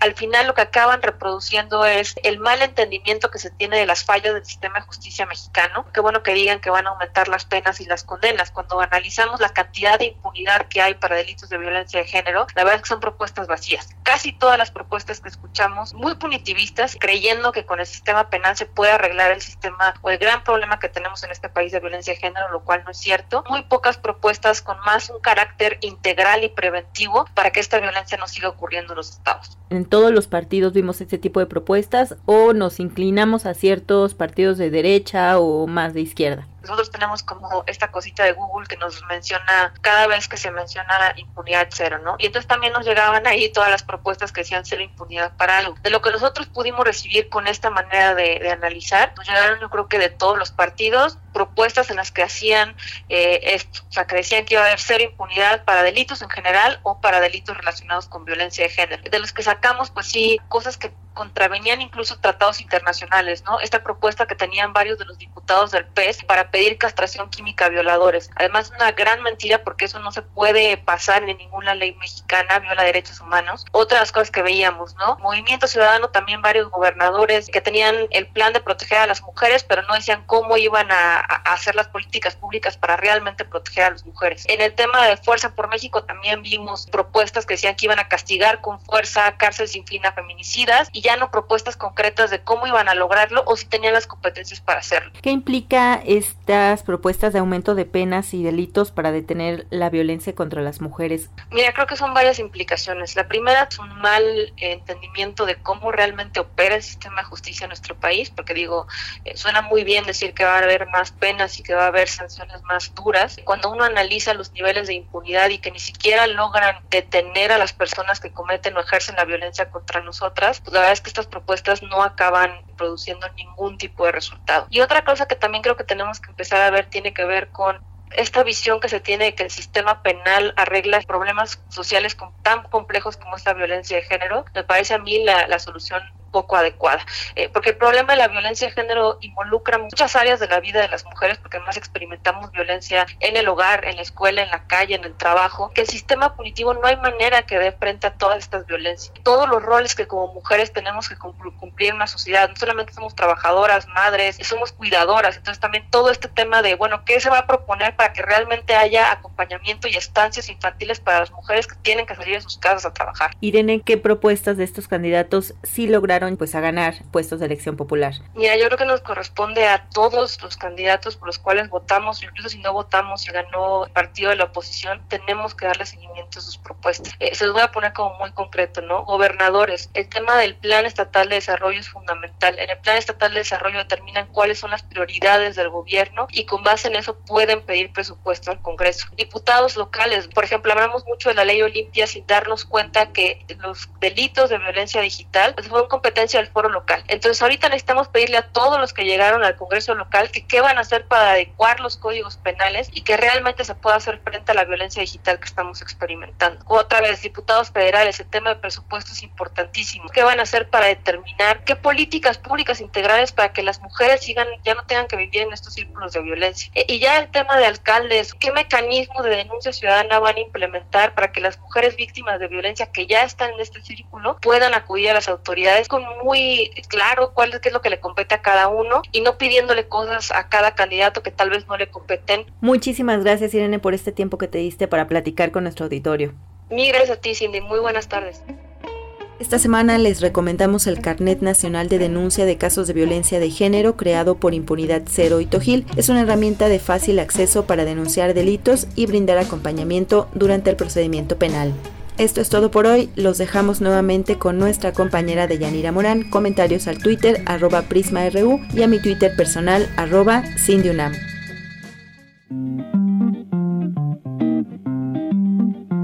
Las olas, Las olas y sus reflujos. Y sus reflujos.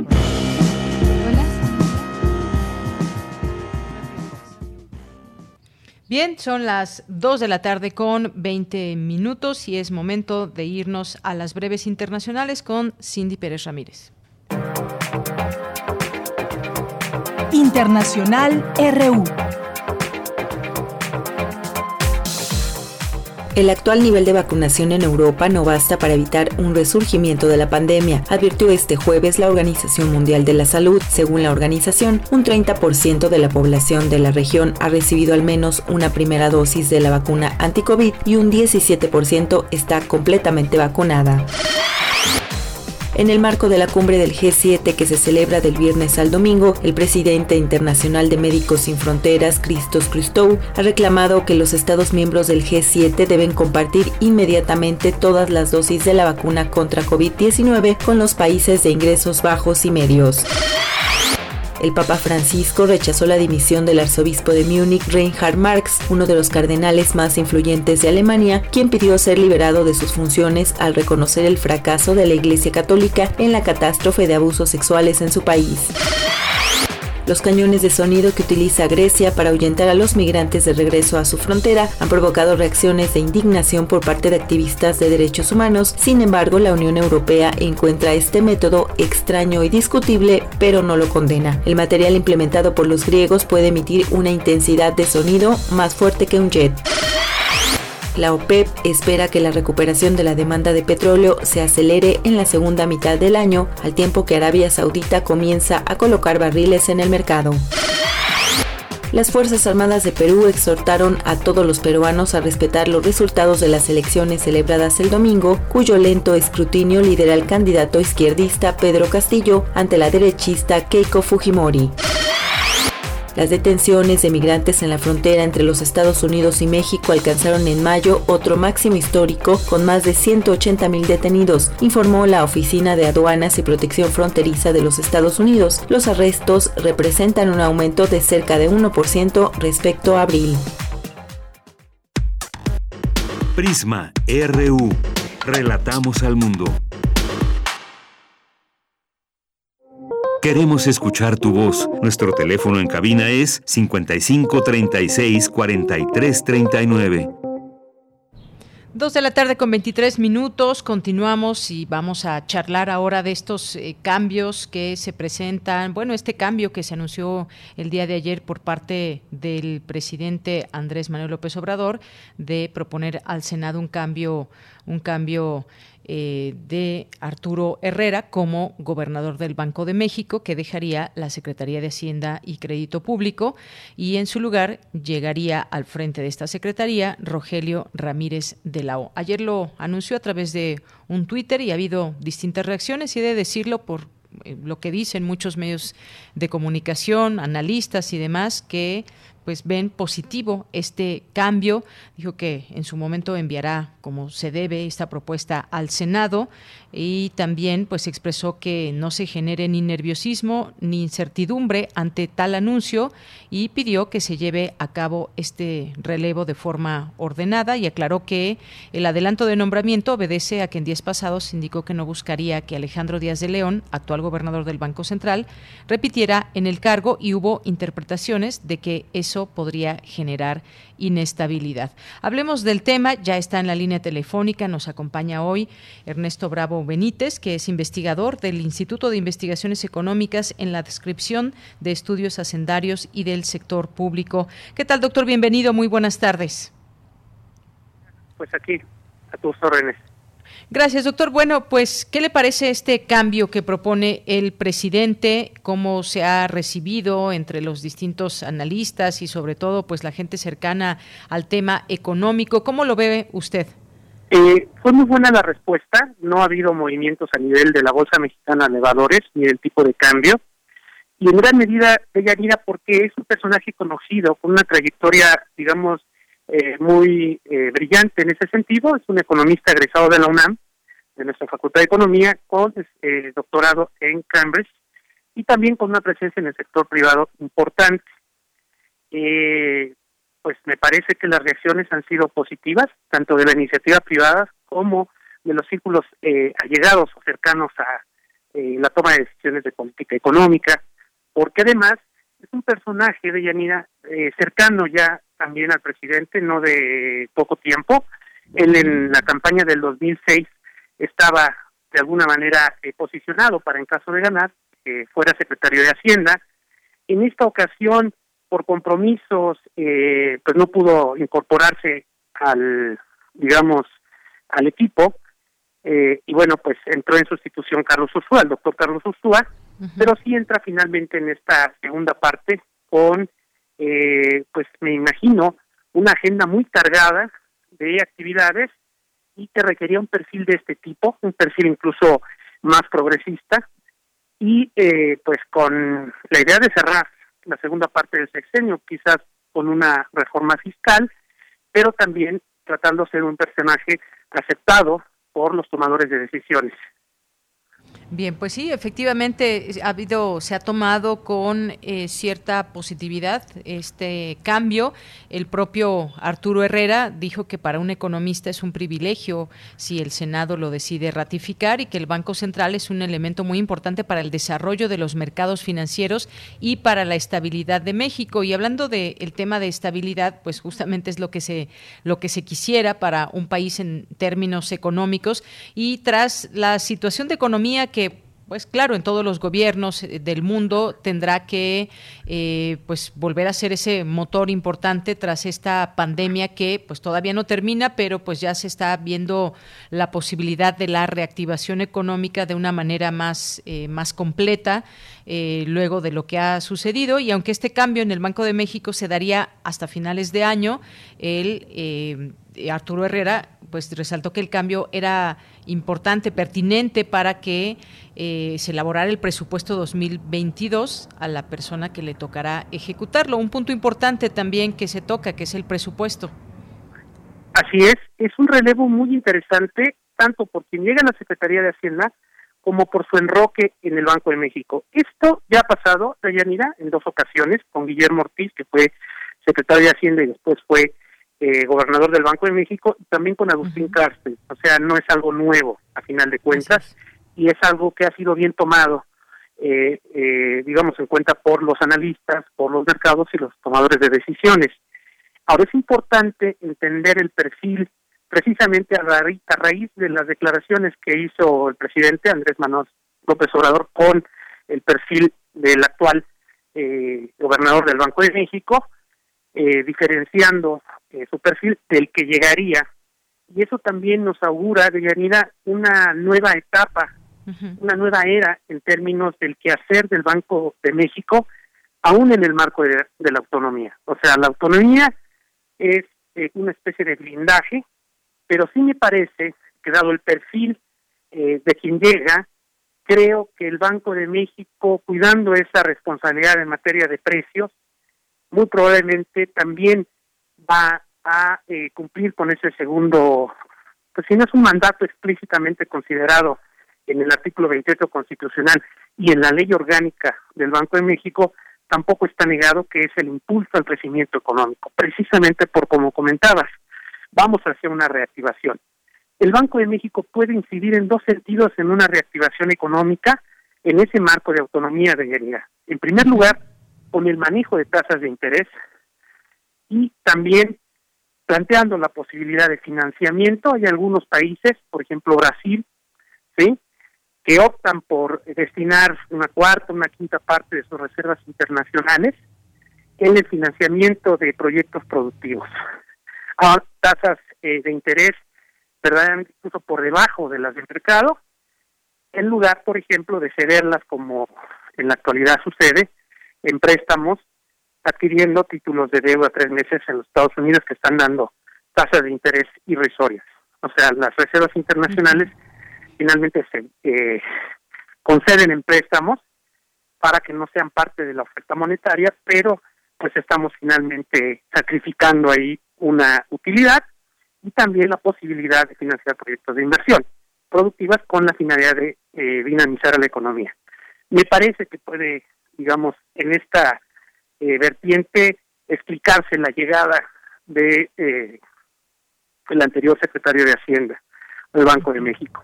Además tiene a su favor que la correlación de fuerzas en el Banco de México ya estaría finalmente más en función de este tipo de perfiles por la llegada de Jonathan Heath y de eh, bueno de Gerardo Esquivel que entre los tres ya estarían hablando de tres de cinco para la toma de decisiones importantes en la Junta de Gobierno del Banco de México, con este perfil. Bien, doctor. Y también por otra parte, pues está Ramírez de la O, que ha sido asesor en este tema económico con el presidente y pues ha destacado que le ha ayudado para hacer un gobierno eficiente, austero, sobrio y que el presupuesto llegue de manera directa a la gente. Digamos que es uno de los que ha estado muy cercano al presidente, que le ha apoyado en estas labores que él mismo menciona y ahora pues tendrá también en sus manos el llevar las riendas de la Secretaría de Hacienda y Crédito Público y que pues con ese perfil, digamos, que también ha llevado Arturo Herrera al frente, se va a ocupar de estos cargos que el presidente le hace en materia por ejemplo, del balance fiscal, eh, pues todos los temas que tienen que ver con eh, la economía, economías en el uso de los recursos públicos, eh, un financiamiento sano, actualización de cuentas del sector energético, tiene que ver también con muchos, con muchos otros temas. Sí parte la economía, pero también cómo se desenvuelve esto dentro de los recursos públicos y los distintos sectores. Es lo que de primera mano, pues dijo él, próximo secretario de Hacienda en este sentido. Importante también pues saber de esta, digamos, continuidad por parte de lo que ya hemos visto y haciendo los cambios que se requerirán de cara a los siguientes tres años que estará al frente. Sí, es, muy importante el cierre de sexenio en dos sentidos, Yanira. En primer lugar, por si se plantea una reforma fiscal eh, seria, el presidente prometió no hacer cambios a la estructura tributaria o fiscal en general en la primera parte de su gobierno, hasta el 2021, pero no así eh, todo el sexenio. Entonces, me parece que su llegada también puede ser la preparación de una reforma fiscal importante, una reforma sendaria, ¿sí? Eso por una parte. Y por la otra, eh, también el trato a nivel de gobernadores, ¿sí? Eh, esta nueva geografía política y también la agrupación de gobernadores, digamos, este, que habían tenido desencuentros en algún sentido con el titular, pues es una asignatura que también le va a tocar finalmente a Rogelio, al doctor Rogelio Ramírez de la O, digamos que este, afrontar, junto con esa otra gama de eh, frentes en los que finalmente eh, se ha conducido eh, para bien a las finanzas públicas pero que pues al final de cuentas eh, estamos viendo la forma en la que esta administración se va a conducir fiscal y sobre todo sobre todo en la parte de, gasto y de el manejo de la deuda que dicho sea de paso no fue eh, no se nos eh, salió de control el manejo que se hizo el año pasado de la deuda. Digamos que fue un manejo acertado sí subió, pero subió por el problema de eh, el tipo de cambio, ¿verdad? Y finalmente por préstamos que ya estaban autorizados independientemente de la de la pandemia, ¿no? Pero no creció a los niveles en donde sí cre con los que sí creció en otros países, incluso en los países desarrollados. De tal manera que tuvimos un costo financiero muy bajo el año pasado de la deuda, no obstante ser un año de crisis. Esto le está dando más holgura a este nuevo secretario de Hacienda para el manejo, digamos, de las principales variables eh, fiscales. Así es, eh, doctor, y en este sentido, pues también algo que vemos eh, también es cómo ha reaccionado la iniciativa privada, la Coparmex, la Concamín, reconocen que este anuncio, pues, eh, de Arturo Herrera como gobernador del Banco de México da certidumbre y genera confianza. Incluso, pues bueno, no poco seguramente nos sorprendió un tuit del expresidente Felipe Calderón, al respecto, ¿no? Donde dice, yo creo que el anuncio de candidatos a miembro de la Junta del Banco de México, Arturo Herrera, y a secretario de Hacienda, Rogelio eh, Ramírez de la O, son buenos, es una señal positiva para la estabilidad económica, y bueno, eso es lo que escribió el expresidente de México en torno a este, a este cambio. Es, es que Herrera, además, digamos, de ser secretario de Hacienda, trabajó con inversionistas internacionales en temas de deuda. Entonces es conocido también. De tal manera que este pues es un perfil que además llega a un entorno institucional blindado, podemos llamarlo así, ¿no? La autonomía del Banco de México está garantizada, tanto desde el punto de vista institucional como administrativo, ¿sí? Pero finalmente se inserta en un momento de cambios tanto económicos como políticos en donde el Banco de México pues tiene, al ser uno de los principales este, tomadores de decisiones en este país desde el punto de vista institucional, pues tiene que tomar nota, ¿verdad? De hecho, así han reaccionado la mayor parte de los bancos centrales, no se diga la Junta de la Reserva Federal, que ha bajado tasas de interés al mínimo posible histórico, ¿no? Con esta idea de apuntalar, e incentivar a la economía después de este descalabro tan fuerte que, que hubo a nivel internacional el año pasado de la economía. Efectivamente. Bueno, pues doctor, muchas gracias por compartir con nosotros estos puntos de vista. Sin duda, pues importante conocer también cuál es este escenario y qué implican los cambios en un momento como este, a mitad de sexenio, y cuáles son pues las, lo que se perfila para este tema desde el Banco de México, desde la Secretaría de Hacienda y Crédito Público. Muchas gracias por estar aquí. Gracias a ti, y a tus radioescuchas. Buenas tardes. Muy buenas tardes. Gracias al doctor Ernesto Bravo Benítez, investigador del Instituto de Investigaciones Económicas en la adscripción de estudios hacendarios y del sector público. Continuamos. Cine Maedro.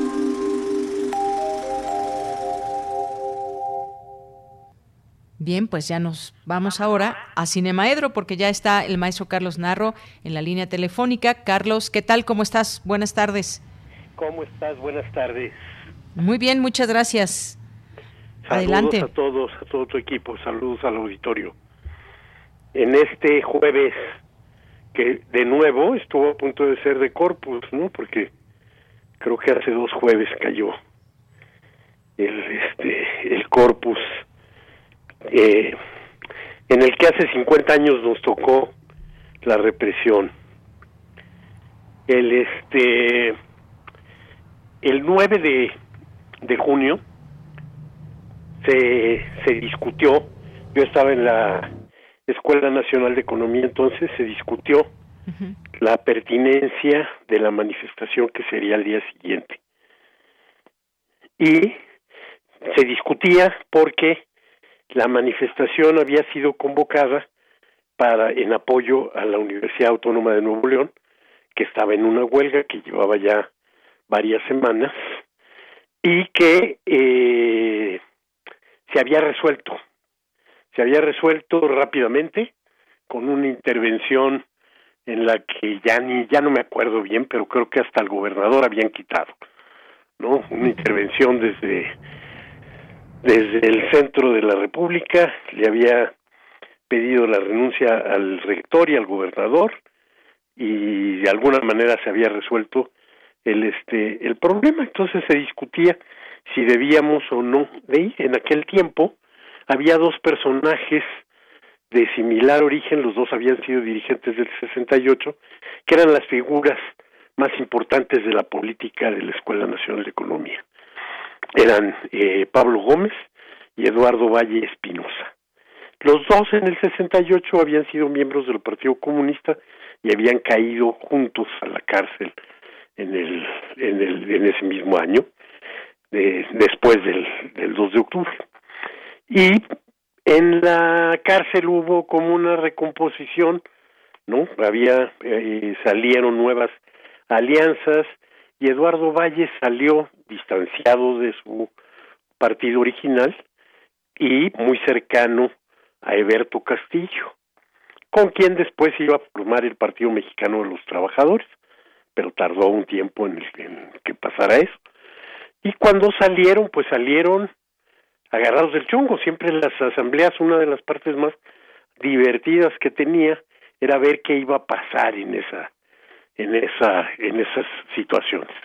Ya contaré después porque hubo muchas muchas cosas interesantes, divertidas ahí en esas en esas discusiones, pero no en esa del 9 de, de junio, en la, en el que en la que Eduardo Valle propuso que canceláramos la la manifestación, eso se estaba discutiendo al mismo tiempo en todas las escuelas de la universidad y del Politécnico, y Pablo Gómez insistió en que fuéramos. Entonces, cuando se iba como ganando la, la discusión por parte del búho, eh, con la argumentación de que iba a haber represión, Pablo Gómez hizo algo que siempre hacía el Partido Comunista, acusar de policía a su contrincante, ¿no? Y entonces dijo, si el búho tiene tanta información, o es agente de gobernación, o que nos explique de dónde viene. Y el búho se enojó porque además sí, sí, se prendía muy, muy fácilmente y se levantó diciendo este que no y eh, que no iba a explicar nada y que entonces si queríamos fuéramos a la manifestación, que quitara su propuesta y nos fuéramos a la manifestación. Y nos fuimos a la manifestación sabiendo o sospechando que hubiera posibilidades de represión. La mañana estuvo muy activa dentro de Ciudad Universitaria preparando las, las cosas. En mi camino de salida hacia Insurgentes, por donde me fui hacia San Cosme, las grandes bardas de piedra volcánica que están cerca de la Facultad de Filosofía y Letras tenían varias pintas. Este, una decía ni paz ni guerra. Ni Octavio Paz ni Ricardo Guerra, que era el director de la facultad. Otra decía Octavio, la poesía está en la calle. ¿No? Refiriéndose también a eso y nos fuimos con el grupo con el que yo iba y llegamos a San Cosme, ahí la, la escuela de economía le tocaba ser la, la que abría la, la, la marcha. Por eso ese testimonio de Margarita Castillo es tan claro, porque ella también estaba en economía en ese momento.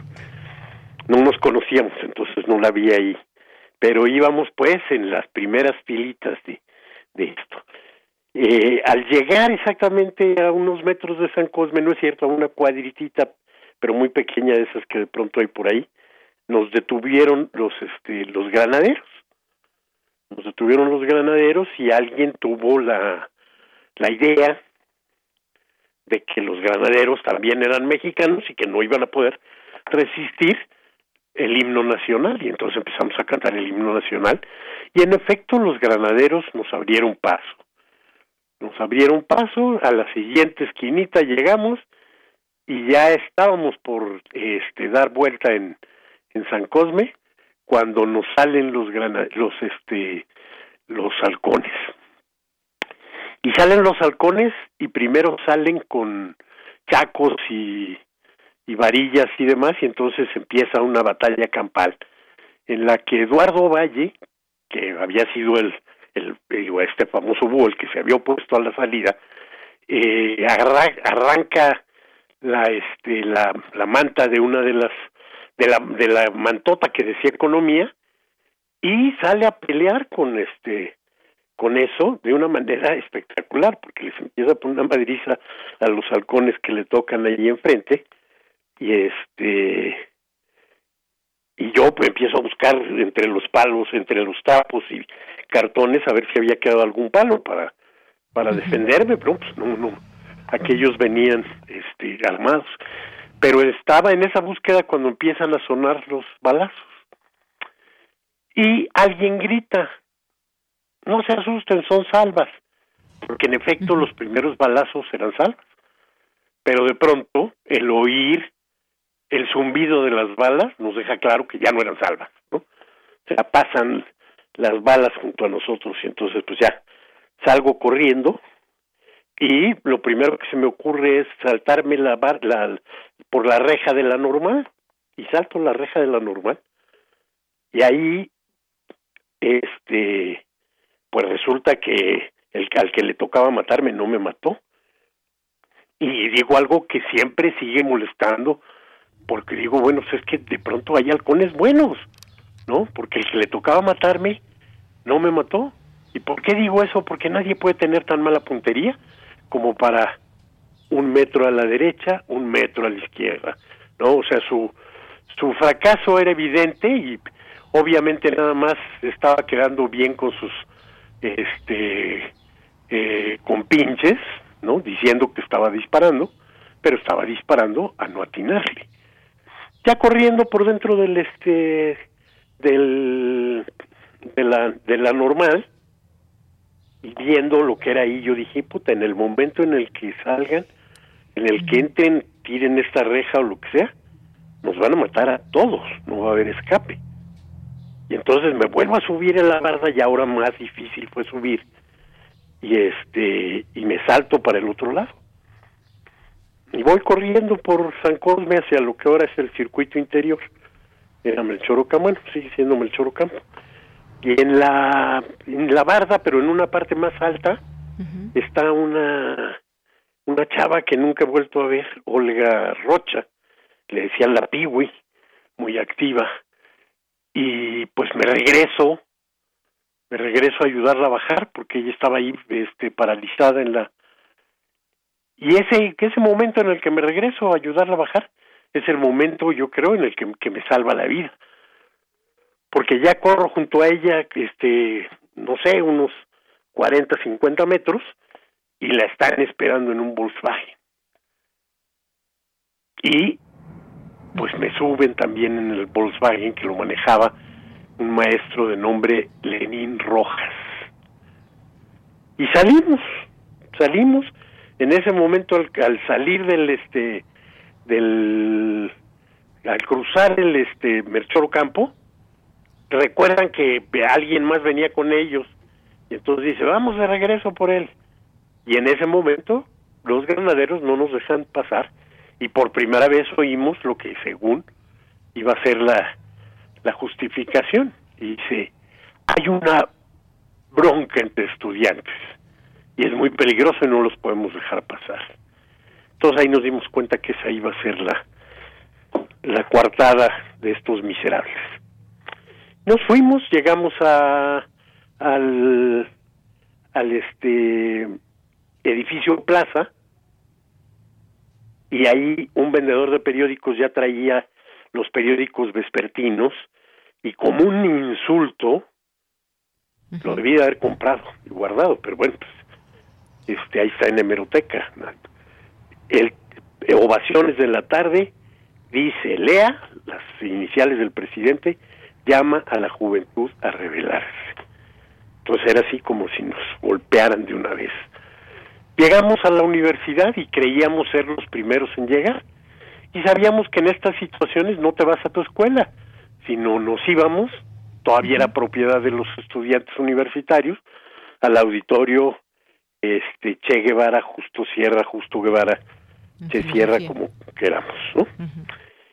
Al llegar, este, ya se había adelantado un grupo más, un joven sube al al estrado y le, le quita el, el micrófono a Octavio Paz, que estaba hablando, y dice, perdonen, pero nos están masacrando en San Cosme, etcétera, etcétera.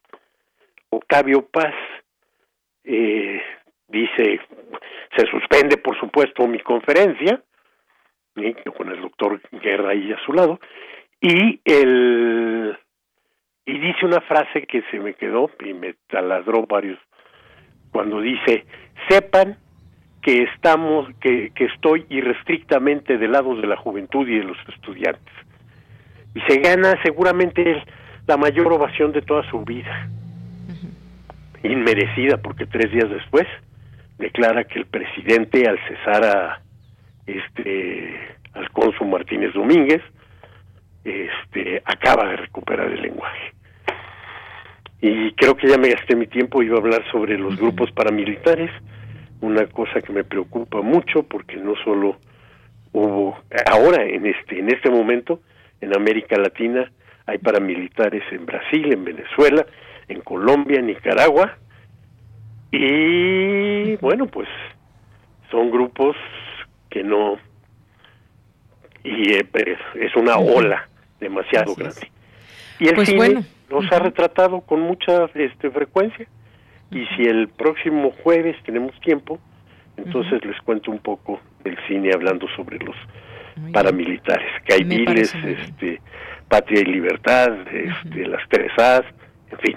Bien, pues ya lo escucharemos. Por lo pronto, gracias por contarnos, compartirnos este relato, tu vivencia, propia vivencia de lo que fue este 10 de junio de 1971 y el 9 que nos también nos platicas desde ese día. Muchas gracias, Carlos.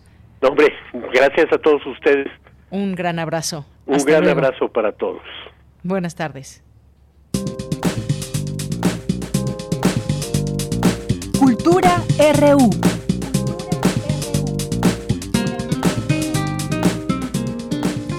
Bien, pues nos vamos ahora a Cultura con Tamara Quirós. Buenas tardes, Deyanira. Es un gusto saludarles a través de estas frecuencias universitarias en este jueves, jueves de teatro. Les comparto que desde el 7 de junio en el Teatro El Galeón Abraham Oseransky del Centro Cultural del Bosque del Limbal se está presentando la puesta en escena Flores Negras del Destino nos aparta. El texto de esta obra fue escrito por Belén Aguilar y José Juan Sánchez y para contarnos más detalles en la línea nos acompaña Belén Aguilar. Belén, bienvenida, ¿cómo estás? Hola Tamara, muy bien, muchas gracias. ¿Y tú? También muy bien, muchas gracias. Con mucho gusto de saludarte y saber cómo surge Flores Negras del Destino nos apartan. Cuéntanos eh, de qué va esta pieza teatral. Claro que sí. Pues Flores Negras del Destino nos apartan es una adaptación para la escena que hicimos a partir de Canción de Tumba de Julián Herbert. Esta es una novela que desde el primer encuentro que yo tuve con, este libro, pues tocó ahora sí que fibras muy profundas, eh, personales y como artista. Entonces yo quise, yo quise retomar eh, esta historia, esta novela, y llevarla a escena. Entonces se lo platiqué a José Juan Sánchez, con quien comparto una compañía de teatro que se llama El Mirador, y pues a los dos nos pareció una gran, una gran idea, nos entusiasmamos, preguntamos si los derechos estaban disponibles y Julián accedió. Entonces, pues desde ese momento nos sentimos sumamente afortunados eh, de poder trabajar con un texto eh, de Julián Herbert, ¿no? Como tan, tan importante y tan genial como es Canción de Tumba. Eh, Flores Negras del Destino nos apartan, es un unipersonal eh, donde también actúa, eh, además de José Juan Sánchez, también actúa Lorena Glins. Es, una, es la historia de, una madre y de su hijo, de la madre en sus últimos días de vida en un hospital, donde convalece a causa de leucemia. Y, es, se, narra, se narra su historia a través de los recuerdos de su hijo, y hay como, bueno, pues nada, hay un cuestionamiento, el hijo es un artista, ¿no? Entonces hay un cuestionamiento eh, de él mismo como, como un artista escénico, de su vocación y de la fragilidad en la que se ve inmerso a través de, a partir de la enfermedad de, su madre, ¿no? Belén, esta puesta en escena eh, forma parte del programa de dirección joven impulsado por la Coordinación Nacional de Teatro del Imbal eh, un programa que tiene el objetivo, el objetivo de dar espacio profesional a proyectos cuya producción y realización corra a cargo de jóvenes talentos. Además, conjugan elementos cinematográficos. Eh, platícanos más acerca de este programa y también cómo utilizan estos recursos en la obra. Pues nosotros participamos, eh, la compañía El Mirador participó en la convocatoria, me parece que fue hace dos años, pre-pandemia, eh, la Coordinación Nacional de Teatro lanzó una invitación a las jóvenes compañías a participar en esta convocatoria de dirección joven, donde postulamos eh, muchísimos, bueno, muchos proyectos y el requisito era que el director tuviera menos de cinco años de estar trabajando como director o directora. Ese era mi caso porque aunque yo soy un artista escénico que llevo eh, trabajando en el área profesional 10 eh, años, ya voy a cumplir, este, como directora yo empecé a dirigir hace cuatro años. Yo empecé a trabajar como directora hace cuatro años, entonces era mi caso, postulamos y nuestro, y nuestro proyecto fue seleccionado.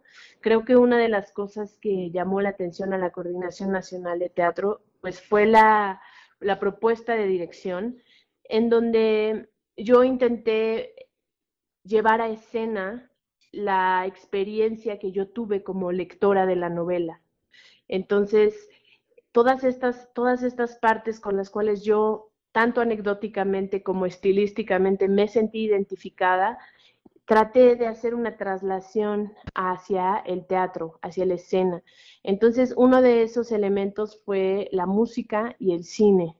Después ya investigando, bueno, leyendo un poco de, Julián Herbert como, como, escritor, este, me di cuenta que también él, él pues, es un, es un, y leyendo la novela, pues uno se da cuenta que, que de su gusto por, por la música y por el cine. Entonces, Eh, yo, yo para, la, para Flores Negras del Destino nos apartan, intenté eso, creo que, creo que se logró muy bien, y es que toda la parte de la madre, los recuerdos, este, la proyección del deseo de ambos, tanto del hijo como de la madre, se proyectan en una pantalla y estuvieron muy cuidados y con recursos cinematográficos pues este de calidad. Muy bien. Belén, con esto que nos compartes, creo que así como a mí, seguramente a muchos de los que nos escuchan ya les interesó ver esta obra teatral y claro, leer el libro del escritor guerrerense Julián Herbert, libro en el que se basa este proyecto que denominan como autoficción, ¿verdad? Así es, eh, sí, así, así le digamos como que es un género mm, pues más o menos eh, nuevo, bueno, nuevo ya de varios años, ¿no? Este, que se puso de moda, pues, donde, donde el, sí, es autoficción, o sea, no sabemos hasta qué punto esta obra nos está hablando de un, de algo que verdaderamente le pasa al artista que estás viendo en escena, lo mismo que cuando lees la novela, no sabes si realmente le sucede esto a Julián, si es su historia, si no. Entonces, esa misma sensación que, que, produce la novela, eh, también la, la pasamos al, a la puesta en escena. Bien, Belén, esta obra se estrenó en la semana, apenas esta semana. Las funciones son los lunes, martes, jueves y viernes a las 20 horas, 8 de la noche, los sábados a las 7 y domingos a las 6 de la tarde en el Teatro El Galeón del Centro Cultural del Bosque. Eh, oye, ¿cómo se han sentido con este regreso presencial al teatro?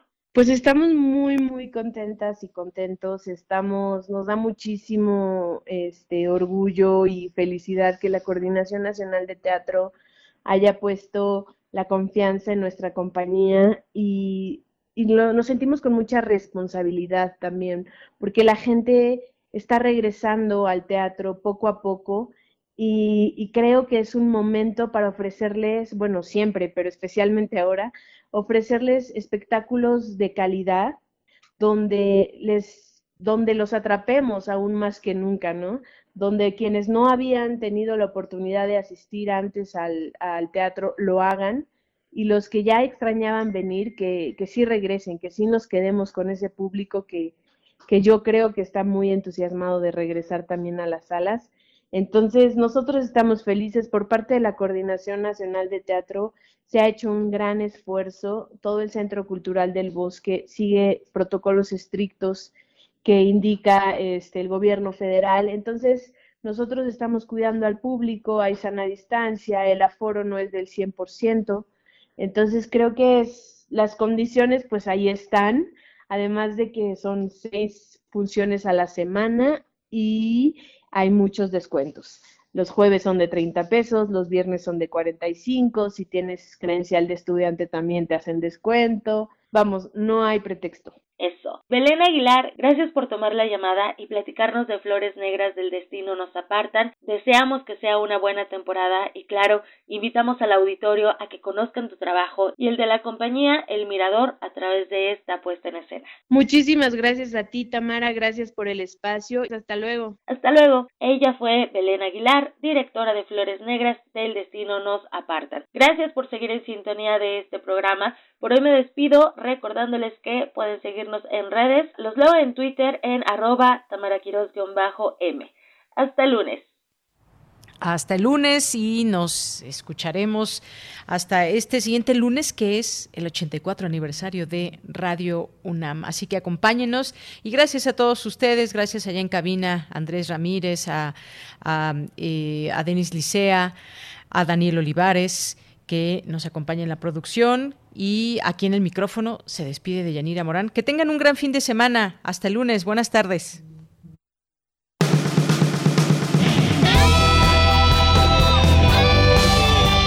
Prisma RU. Relatamos al mundo.